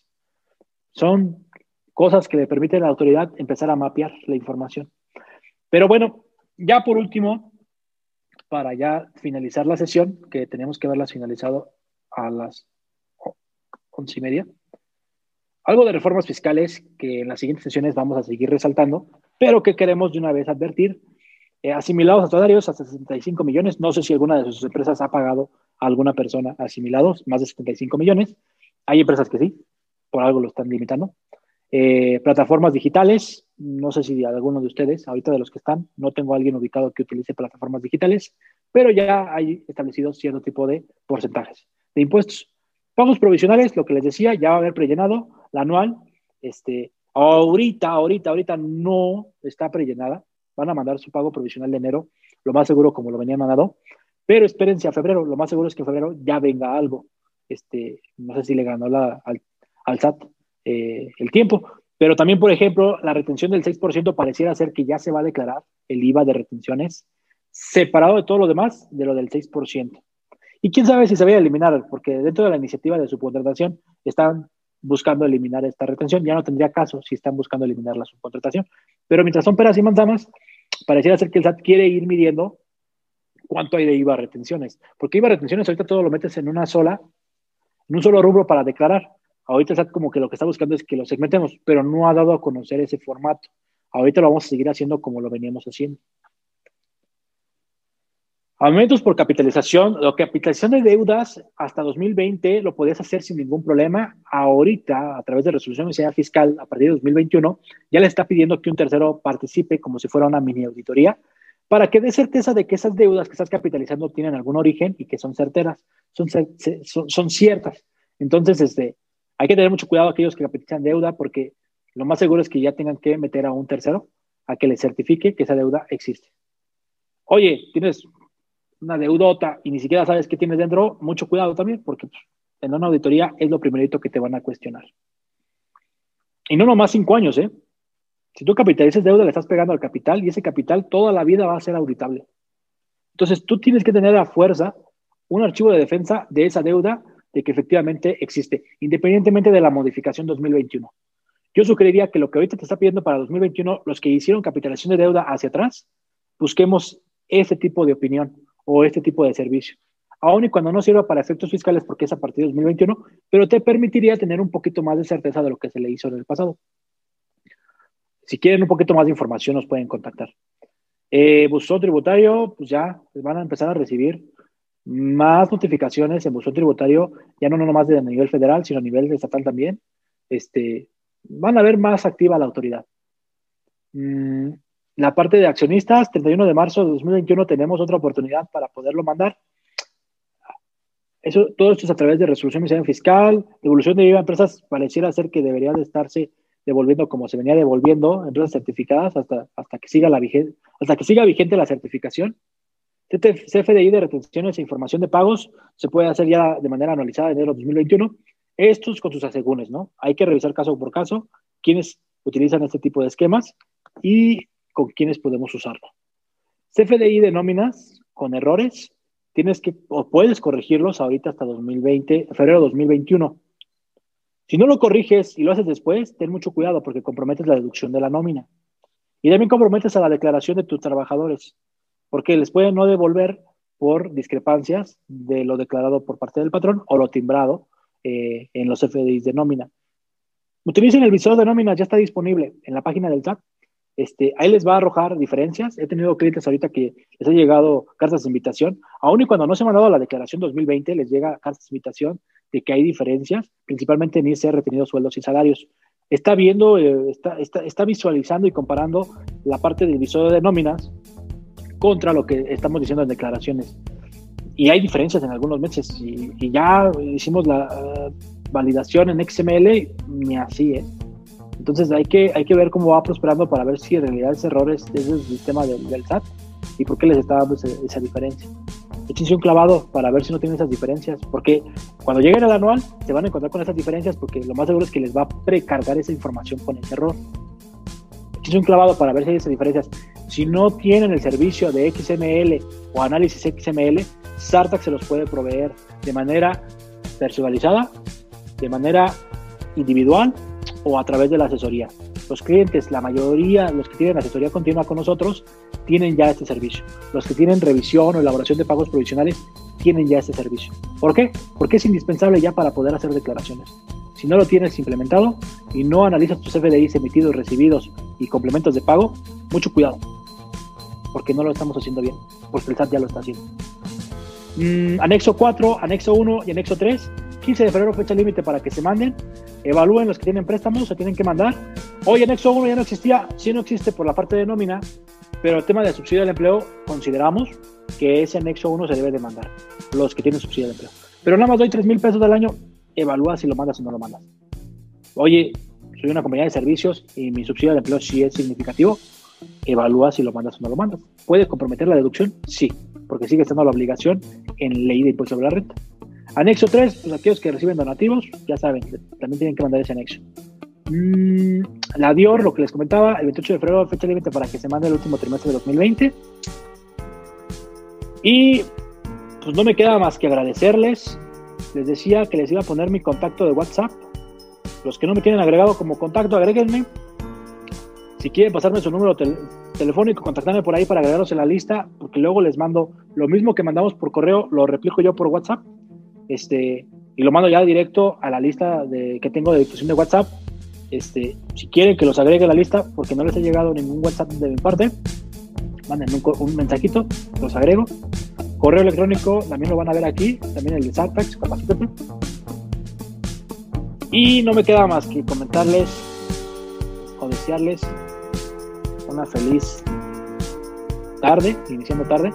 Este, y cualquier duda, cualquier comentario, creo que respondimos todas las que pusieron en el chat. De todas formas, tienen mis datos de contacto la mayoría de los que están conectados. Tienen mi correo electrónico, este, redes sociales, o sea, tema de comunicación no debe de ser factor. Oye, que me vas a preguntar y te voy a estar cobrando. Si no tienes asesoría, no te preocupes. Tal vez te puedo responder la primera, la segunda. En la, en la tercera te voy compartiendo cómo funciona nuestro esquema, lo vas conociendo y vas a ver que es algo que es muy flexible y a las pruebas me remito con los clientes que ahorita están conectados y que ya están o ya tienen este tema de asesoría continua. Eh, nuevamente le repito que vamos a estar buscando ya en febrero marzo está dando otro tipo de temas eh, de subcontratación se los recomiendo vamos a tener o vamos a buscar que esté involucrado nuestro especialista en la parte laboral en la parte de seguridad social en la parte corporativa porque si tú vas a hacer un movimiento de este alcance, pues necesitas tener a todas esas áreas involucradas. Y les decía, en Santa estamos partiendo en dos este tipo de proyectos, dos etapas. Evaluación, cómo estás usando ahorita la figura de subcontratación e implementación. En la implementación también podemos apoyar. Si ya participamos en la evaluación, pues ya llevamos ese gane para que la implementación sea mucho más sencilla.